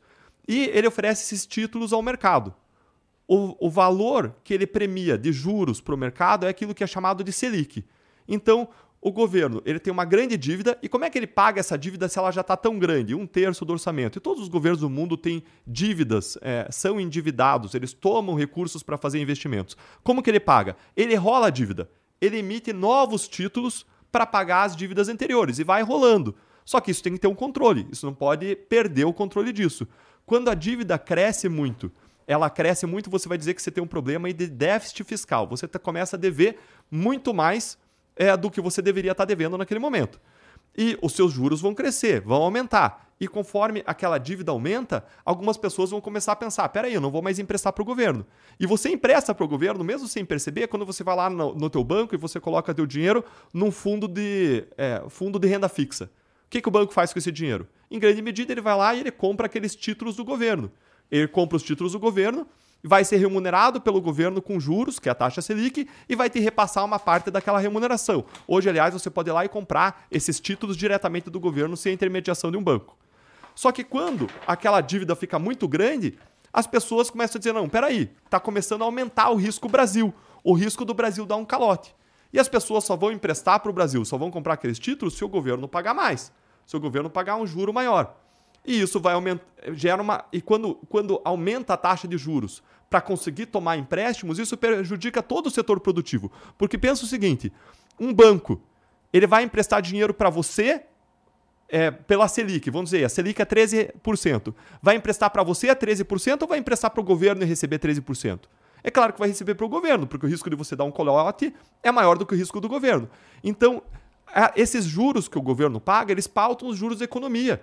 Então, o juro está alto para o setor produtivo, para a agricultura, para a indústria, etc., porque o, o, os juros básicos da economia, a Selic, porque essa renegociação de dívida está cara. Então, se a gente quer é, baixar os juros da economia, se a gente quer prosperar, a gente precisa controlar o déficit fiscal. A gente não pode gastar mais do que ganha. Pelo contrário, a gente tem que gastar menos do que a gente ganha para, inclusive, poder pagar um pedaço dessa dívida. Só que quando você vem o Lula, o Lula já fala que ele não vai controlar teto de gastos, que ele vai furar. E aí vem aquele problema que a gente falou. O que, que vai acontecer? Vai aumentar, aumentar, aumentar o endividamento. Daqui a pouco a gente está dando um calote, ninguém mais confia em nós, ninguém mais empresta e a gente quebra. Como aconteceu na Argentina, que deu calote. Então, não existe milagre. Se você tem um gasto desenfreado, ou você vai aumentar a dívida, ou você vai imprimir moeda e vai gerar inflação, e quem paga o preço da inflação é o pobre, que tem o seu dinheiro desvalorizado é, e não tem mecanismo para controlar essa desvalorização do seu dinheiro. E a gente precisa controlar esse déficit fiscal para a gente poder investir em infraestrutura, em educação e em tecnologia, que são os principais pilares do desenvolvimento de um país. Então, é, resumindo, Fernando, Dívida pública ela tem que ser honrada. Não dá para você dar calote, senão você não consegue nem mais ter dívida para fazer investimento. Você, primeiro, por um princípio moral, você tem que honrar a dívida que você fez. Em segundo lugar, porque seria uma catástrofe econômica. Então, é, eu não endosso qualquer ideia que possa soar como calote público. É, o pagar a dívida, vamos lá, tem, existe teto de gastos. E aí é, a gente, é, vamos dizer que a gente começa a ter um um superávit primário de maneira contínua. Ou seja, a gente passa a ter é, gastar menos do que a gente ganha, sobrar é, dinheiro. Isso sobrar é, dinheiro. Exatamente. A gente vai fazendo caixa, fazendo caixa, fazendo caixa. É, esse, o, o, teto de gastos impede de, de usar esse dinheiro que a gente conseguiu uh, acumular para pagar a dívida? Ó, eu não sou especialista em orçamento. Ah, não, corrija não, se eu estiver errado. eu tô Tá. perguntando aqui só porque se vocês não, Não, souberem, ó, tudo em- bem. Em princípio, gastos- você pode usar o dinheiro sim, se você. É, você respeitando o teto de gastos, você tende a gastar menos do que você ganha. Aham. A não ser que o teto de gastos seja muito, muito alto. Eu teria que dar uma olhadinha. é, Não, tá. é, teria que dar uma revisada Tudo nessa bem. questão Eu orçamentária. eu- eu- eu mas vou São pergunta- dois conceitos Não foi uma banana, uma Não, casca de só- banana. Vamos, vamos ligar para o Paulo Guedes aí, mas É. é, É. eu não sou economista e tal, então a gente corre risco de cometer equívocos aqui. Aham. Mas assim, o teto de gastos é algo diferente do superávit primário. Sim. O teto de gastos foi feito na época do governo Temer exatamente para evitar o descontrole da despesa pública. Aham. E aí o que que você tem indexado o valor do dispêndio que o governo poderia ter com o total a inflação mais o, a taxa de crescimento. Mesmo que você tivesse um superávit é, e, e você não poderia gastar além do teto se esse Sim. superávit tivesse ali. Mas Foi basicamente o ideia- que o Bolsonaro falou pra mim quando eu perguntei ele é, sobre mas isso. a ideia, basicamente, do teto era evitar esse descontrole da dívida pública. Mas esse é um tema, assim, para economistas. O que a gente precisa ter no país, isso é muito claro, é uma agenda de reformas modernizantes. Ah, todo mundo reclama aí há 20 anos sobre o nosso sistema de impostos, que é confuso. Como é que não consegue reformar isso aí? Né? A gente paga ICMS, paga ISS, são 27 ICMS, são, sei lá, 6 mil ISS. É, cada empresa tem que ter um exército contador, PIS, COFINS, tudo sob a mesma base, tudo confuso. É. Então a gente precisa ter essa agenda de reformas, que é importante, que é uma maneira da gente retomar o crescimento. Parece conversa de empresário? Não, mas é o que gera emprego, é o que gera renda para as pessoas. Né? Então precisa ter. É o que motiva pessoas a empreender. É, é isso que a gente quer fazer, que eu, que eu quero fazer no Congresso, no Senado. Certamente o, o Deltan tem a mesma visão. É uma pauta para o país, independentemente de questão ideológica, independente. é, as pessoas querem pagar menos impostos, querem gastar menos tempo calculando impostos, os custos operacionais das empresas são elevados. Então tem uma pauta que a gente não pode abandonar. Agora, também tem a pauta da reforma da justiça, porque a impunidade é errado, atrasa o país. Tem a pauta da reforma política, porque a gente tem, tem que ter uma maneira de ter maioria parlamentar menos eh, custosa ou não utilizando esses instrumentos que são questionáveis, como emendas, orçamento secreto, ou sem falar aqueles criminosos do mensalão e do petrolão. O que a gente não pode é ficar parado, né? Como é que se diz? Então, vamos lá. Olha, eu, eu, te- eu procurei aqui para saber se o dinheiro que você gera de superávit primário você pode ou não investir no pagamento da dívida. Não encontrei a resposta fácil. Tá. Eu imagino que sim, porque a ideia de você controlar os gastos é justamente para você não deixar a tua dívida crescer, você não é, é, ficar insolvente, né? não crescer a tua, tua, tua dívida. Imagino que sim, mas não achei a resposta fácil. Tá, aqui. não, depois a gente pergunta pro, Joia. PG lá, pro Beleza. Piranga. Não, isso. às vezes tinha, a gente estava, quando estava no governo, a gente via, por exemplo, tinha fundos eh, que eram vinculados, fundos orçamentários que eram vinculados a determinadas funções e despesas, lá, Fundo Nacional, Fundo de Direitos Difusos, que o fundo era era enorme, mas por conta do, do, do teto de gastos você não podia gastar o total do fundo. Ou seja, você tinha o dinheiro disponível, em tese, mas você não podia gastar porque você violava o teto. E cada ministério tinha que adequar o seu orçamento às necessidades de preservar o teto. Então é uma questão um pouquinho mais complicada eh, do que essa, né? Eu acho que o superávit só pode. Mas aí a gente está naquele achismo, né? Acho que não, É, não né? somos os melhor, negócio Não, é não, melhores interlocutores para esse tema. especialidade. Né? Manda, manda um, manda um salve lá pro PG. Universitários. É. É. O Marco Barroca manda aqui, ó. Salve, salve família. Corrupção no governo Bolsonaro é a regra do jogo. Rachadinhas, cartel do asfalto, laranjal do PSL, barras de ouro no MEC, caso Covaxin, orçamento secreto e, por último, o caso que levou à saída do Moro de interferência na PF. Esse apoio ao Bolsonaro é de consciência limpa? Não houve escândalos de corrupção equivalentes àqueles que tiveram no governo do PT. Eu, particularmente, de- defendo, ó, tem que se investigar tudo, tem que se apurar tudo. Agora, inegavelmente, durante os governos do PT, o que você teve foi uma corrupção entranhada. Eu chamo isso aí de sistema de corrupção. Que uma coisa é a corrupção isolada no tempo e espaço. Todo país tem problema de corrupção, mesmo aqueles considerados mais íntegros. Mas ali você tinha um sistema de corrupção. Eu interroguei gente, Igor, empresários que acabaram confessando os crimes, que me disseram, olha, a regra do jogo era pagamento de suborno. E quando você tem um contrato na Petrobras, é quase como se tivesse uma tabela de quanto você tinha que pagar de percentual em cima do contrato. Isso não aconteceu uma vez, isso não aconteceu duas vezes, isso aconteceu centenas de vezes durante mais de 10 anos. Então, ali sim você tinha uma regra do jogo. A exceção era você não ter cobrança, cobrança de propina ou de suborno. Quando você tem esse corrupção entranhada, que você tem esses desastres econômicos. Refinaria de Passadina. Compraram lá no Texas. No Texas. O que algumas pessoas envolvidas disseram foi que procuraram deliberadamente uma refinaria velha. Queriam comprar uma refinaria velha e não uma nova. Por quê? Porque eles tinham interesse no contrato de reforma da refinaria, que seria uma nova oportunidade de cobrar propina. É como você vai comprar um carro, mas em vez de você comprar um carro novo, você compra um carro velho, porque você quer fazer o contrato de, de reforma do carro, sei lá, de revisão, coisa parecida, porque é uma nova oportunidade de você cobrar propina. Quando fizeram a refinaria Abreu e Lima, puxa, construir refinaria no Nordeste, ótima ideia, precisamos desenvolver o Nordeste. Né? O Nordeste é uma região do país que precisa de mais investimento público, sim, para se desenvolver mais economicamente, trazer mais prosperidade para aquela região. Porque a gente vê, apesar do esforço, do trabalho da população norde- nor- nordestina, muitas vezes faltam investimentos ali. Agora, fizeram a refinaria, ótimo. Só que a refinaria custou mais. Ela foi orçada inicialmente em 3,5 bilhões de dólares. Ela custou no final mais de 20 bilhões de dólares. Fizeram um estudo da FGV, e aqui não estou inventando Caralho, a dado. gente tem esse dinheiro, 20 bilhões de dólares? Dólares, dólares, 20 bilhões de dólares. Um bilhão de segundos Gastaram. dá quanto tempo É mesmo? muito mais do que o teto. O teto aí do gasto. 32 anos. E você vê, fizeram um estudo da FGV, tem isso na internet, podem pesquisar aí que está nos ouvindo. O, o custo do barril de óleo refinado, de petróleo refinado, da refinaria Abreu, Abreu Lima, comparado com outras refinarias construídas na mesma época, em condições similares, é o barril de óleo mais caro do mundo. Porque aquilo foi um ralo de dinheiro público. Imagina quantas refinarias você poderia ter construído no país e até mesmo no Nordeste, Qual mais o- de uma. Desculpa, qual que era o custo inicial mesmo que tu falou? Era 3,5 bilhões de dólares. Caralho. Aí houve uma, 20. houve uma revisão do projeto, aumentou.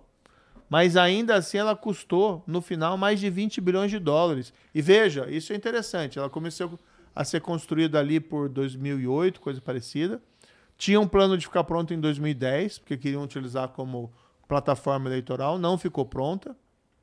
Em 2014, antes da Lava Jato, ou seja, quatro anos depois do plano inicial dela ficar pronta, em 2014 ela não estava pronta. Tá?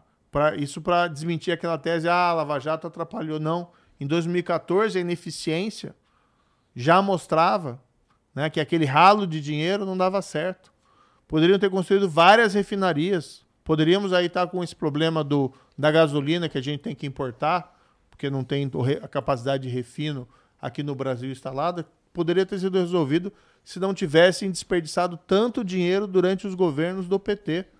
E esses são dados objetivos, pode pesquisar aí na internet, Google aí, né? Procura aí no Google o custo da refinaria Abreu Lima por barril de óleo, quanto foi gasto, quanto foi gasto no projeto. Aquilo foi um escoadouro de dinheiro público. Tanto assim que a Lava Jato recuperou uma parte disso apenas. Mas dados oficiais que a Petrobras divulgou esse ano, que por conta das investigações da Lava Jato, conseguiu recuperar 6 bilhões de reais de custos de, de, de, de valores que foram pagos, devolvidos pelas empresas ou pelos delatores, ou seja, não é uma estimativa, é dinheiro que já entrou nos cofres da Petrobras, 6 bilhões de reais, que é apenas uma parcela do desperdício que foram os escândalos de corrupção durante o governo PT. Igor, toda a corrupção ela tem que ser investigada, ela tem que ser processada, ela tem que ser punida. Agora, existem duas diferenças fundamentais. Primeiro, de grau de prova. Segunda diferença, de volume de recursos. E mais uma até, a terceira diferença, de propósito da corrupção comprovada. Então, primeira diferença, grau de prova. A gente está contrastando uma corrupção sob investigação, que não tem nenhuma acusação formal, contra o atual presidente, com uma corrupção comprovada em três instâncias, em que houve condenação e depois houve uma anulação por razão formal. Ou seja, uma investigação contra algo que houve condenação e você colocar no poder alguém que foi condenado em três instâncias por corrupção, de novo, é você mandar um péssimo exemplo para o nosso país, para os nossos filhos, para a nossa geração. Segundo ponto, existe uma diferença de volume.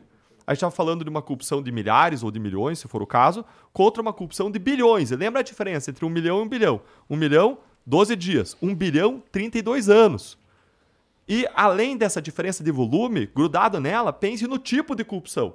Um tipo de corrupção é, é, é artesanal ali, de, de, enriquecimento ilícito, que é danosa, contra uma corrupção de cartéis de elites, de clepto, plutocleptocracia, de organização de elites, parte das elites econômica e política para saquear o país. Um terceiro ponto de diferença, propósito. A corrupção do PT tinha um propósito claro de perpetuação de poder. Muito dinheiro reinvestido em campanhas eleitorais. Isso é claro, as investigações deixaram isso claro, comprovaram.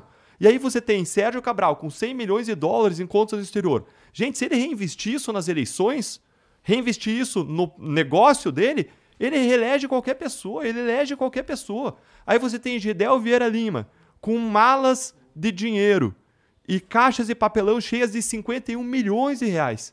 Se investir isso no propósito, nas eleições, isso gera eleição ou reeleição de qualquer pessoa é uma máquina destinada a nunca mais sair do poder.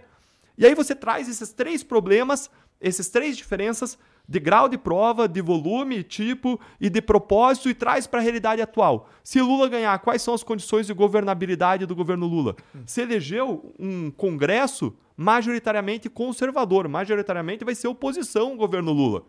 E aí você tem as mesmas condições de falta de governabilidade e ele do lado das mesmas pessoas. José Dirceu estava no ato de campanha aí com Lula. Lula estava junto com o mensaleiro, João Paulo Cunha, estava numa reunião de campanha do Lula.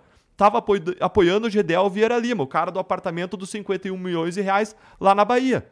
Você tem ele, o PT, sem expulsar protagonistas dos maiores escândalos de corrupção da história do Brasil. Jamais expulsou José Dirceu, não tem meia culpa ali não tenha meia culpa ali, porque era um sistema. Era um sistema e tinha um propósito, era um propósito político-partidário de perpetuação do poder.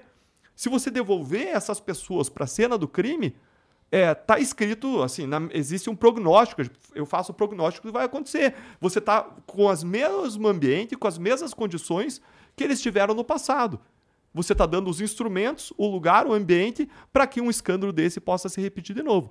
Eu acho que a pior coisa que pode acontecer para o Brasil é a gente devolver, de novo, PT e Lula para a cena do crime em condições muito parecidas em que os crimes aconteceram no passado. Bom, gente, muito obrigado por virem aí conversar comigo. Serjão, Deltan, obrigado pela moral. E, Foi cara, um geralmente é, eu peço para as pessoas, para os convidados, é, indicarem aqui quem está assistindo a gente é um bom lugar para continuar acompanhando. Então, deu tanto. Já falou do Instagram, mas se quiser falar de novo ou qualquer outra coisa.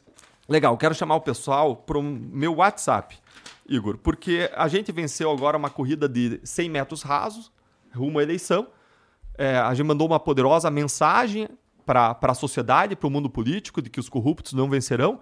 Mas o nosso objetivo, Sérgio, meu, não é um cargo público. Nosso objetivo é uma transformação, é um projeto de mudança.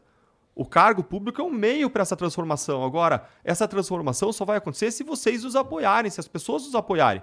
As pessoas nos constituíram líderes, mas líderes sem liderados não são nada. Então a gente só vai conseguir levar à frente um projeto de transformação se vocês estiverem conosco. Por isso eu queria convidar vocês para estarem no meu WhatsApp, que é o WhatsApp 041 99288 9040. Vou repetir. 041 99288 9040.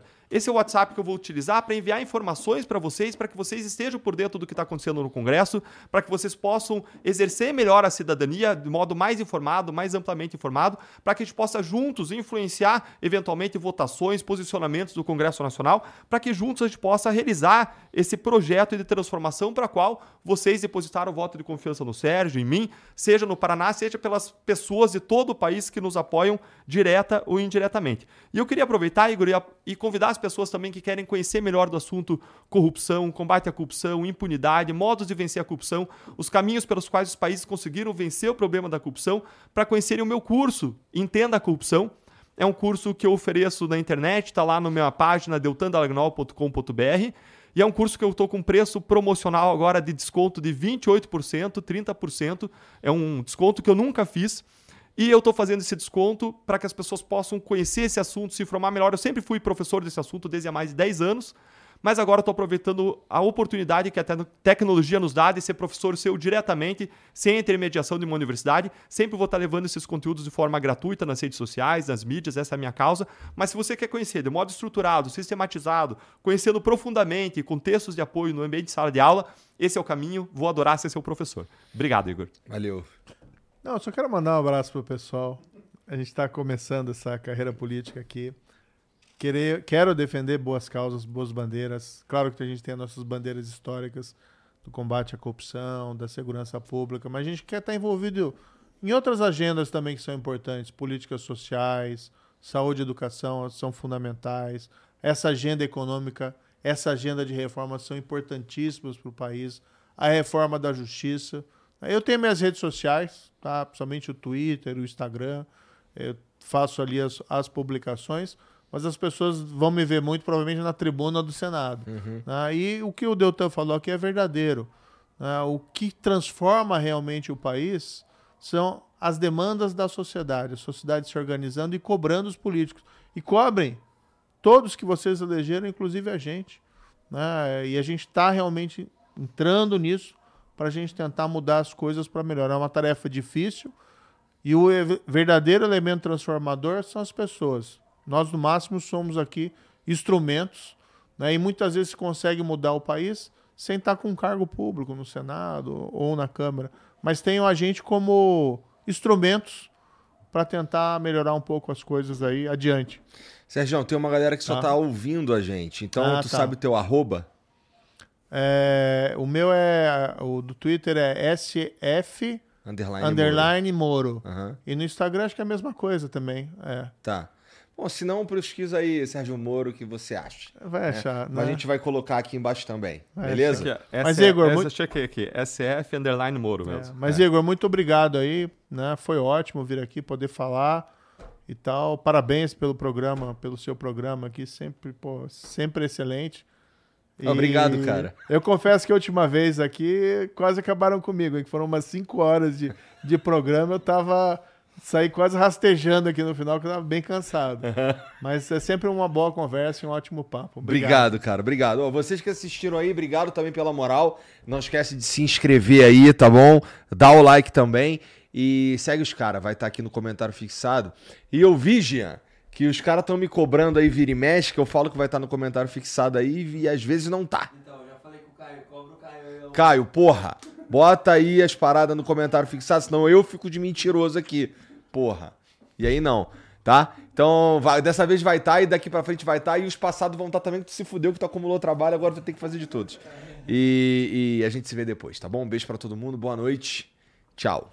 Salve, salve família! É seguinte, eu tenho certeza que você já ouviu falar da Blaze, que é um site de jogos online, e eu tô aqui para falar mais uma vez aí da Blaze para vocês, que é maneiro demais, mas ó, para jogar com responsabilidade, porque lá você joga com dinheiro de verdade e tem a chance de lucrar ainda por cima. Aquele lance que eu falei da responsabilidade é, cara, vai jogar só o dinheiro que você ia usar com entretenimento mesmo, e pô, seja responsável e maior de 18 anos para brincar, tá bom? No caso, eu já tô aqui pronto para me divertir aqui no joguinho de que é o Double, que é tipo uma roleta.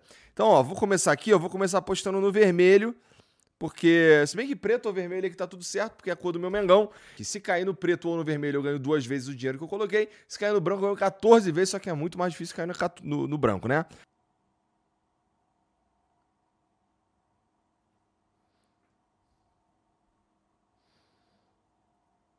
Aí, moleque, tá lá, caiu no vermelho bonitão, certo? Já dobrei aqui o dinheiro que eu coloquei, certo? Então, se tiver afim, entra lá no site da Blaze, site de jogos online, tá bom?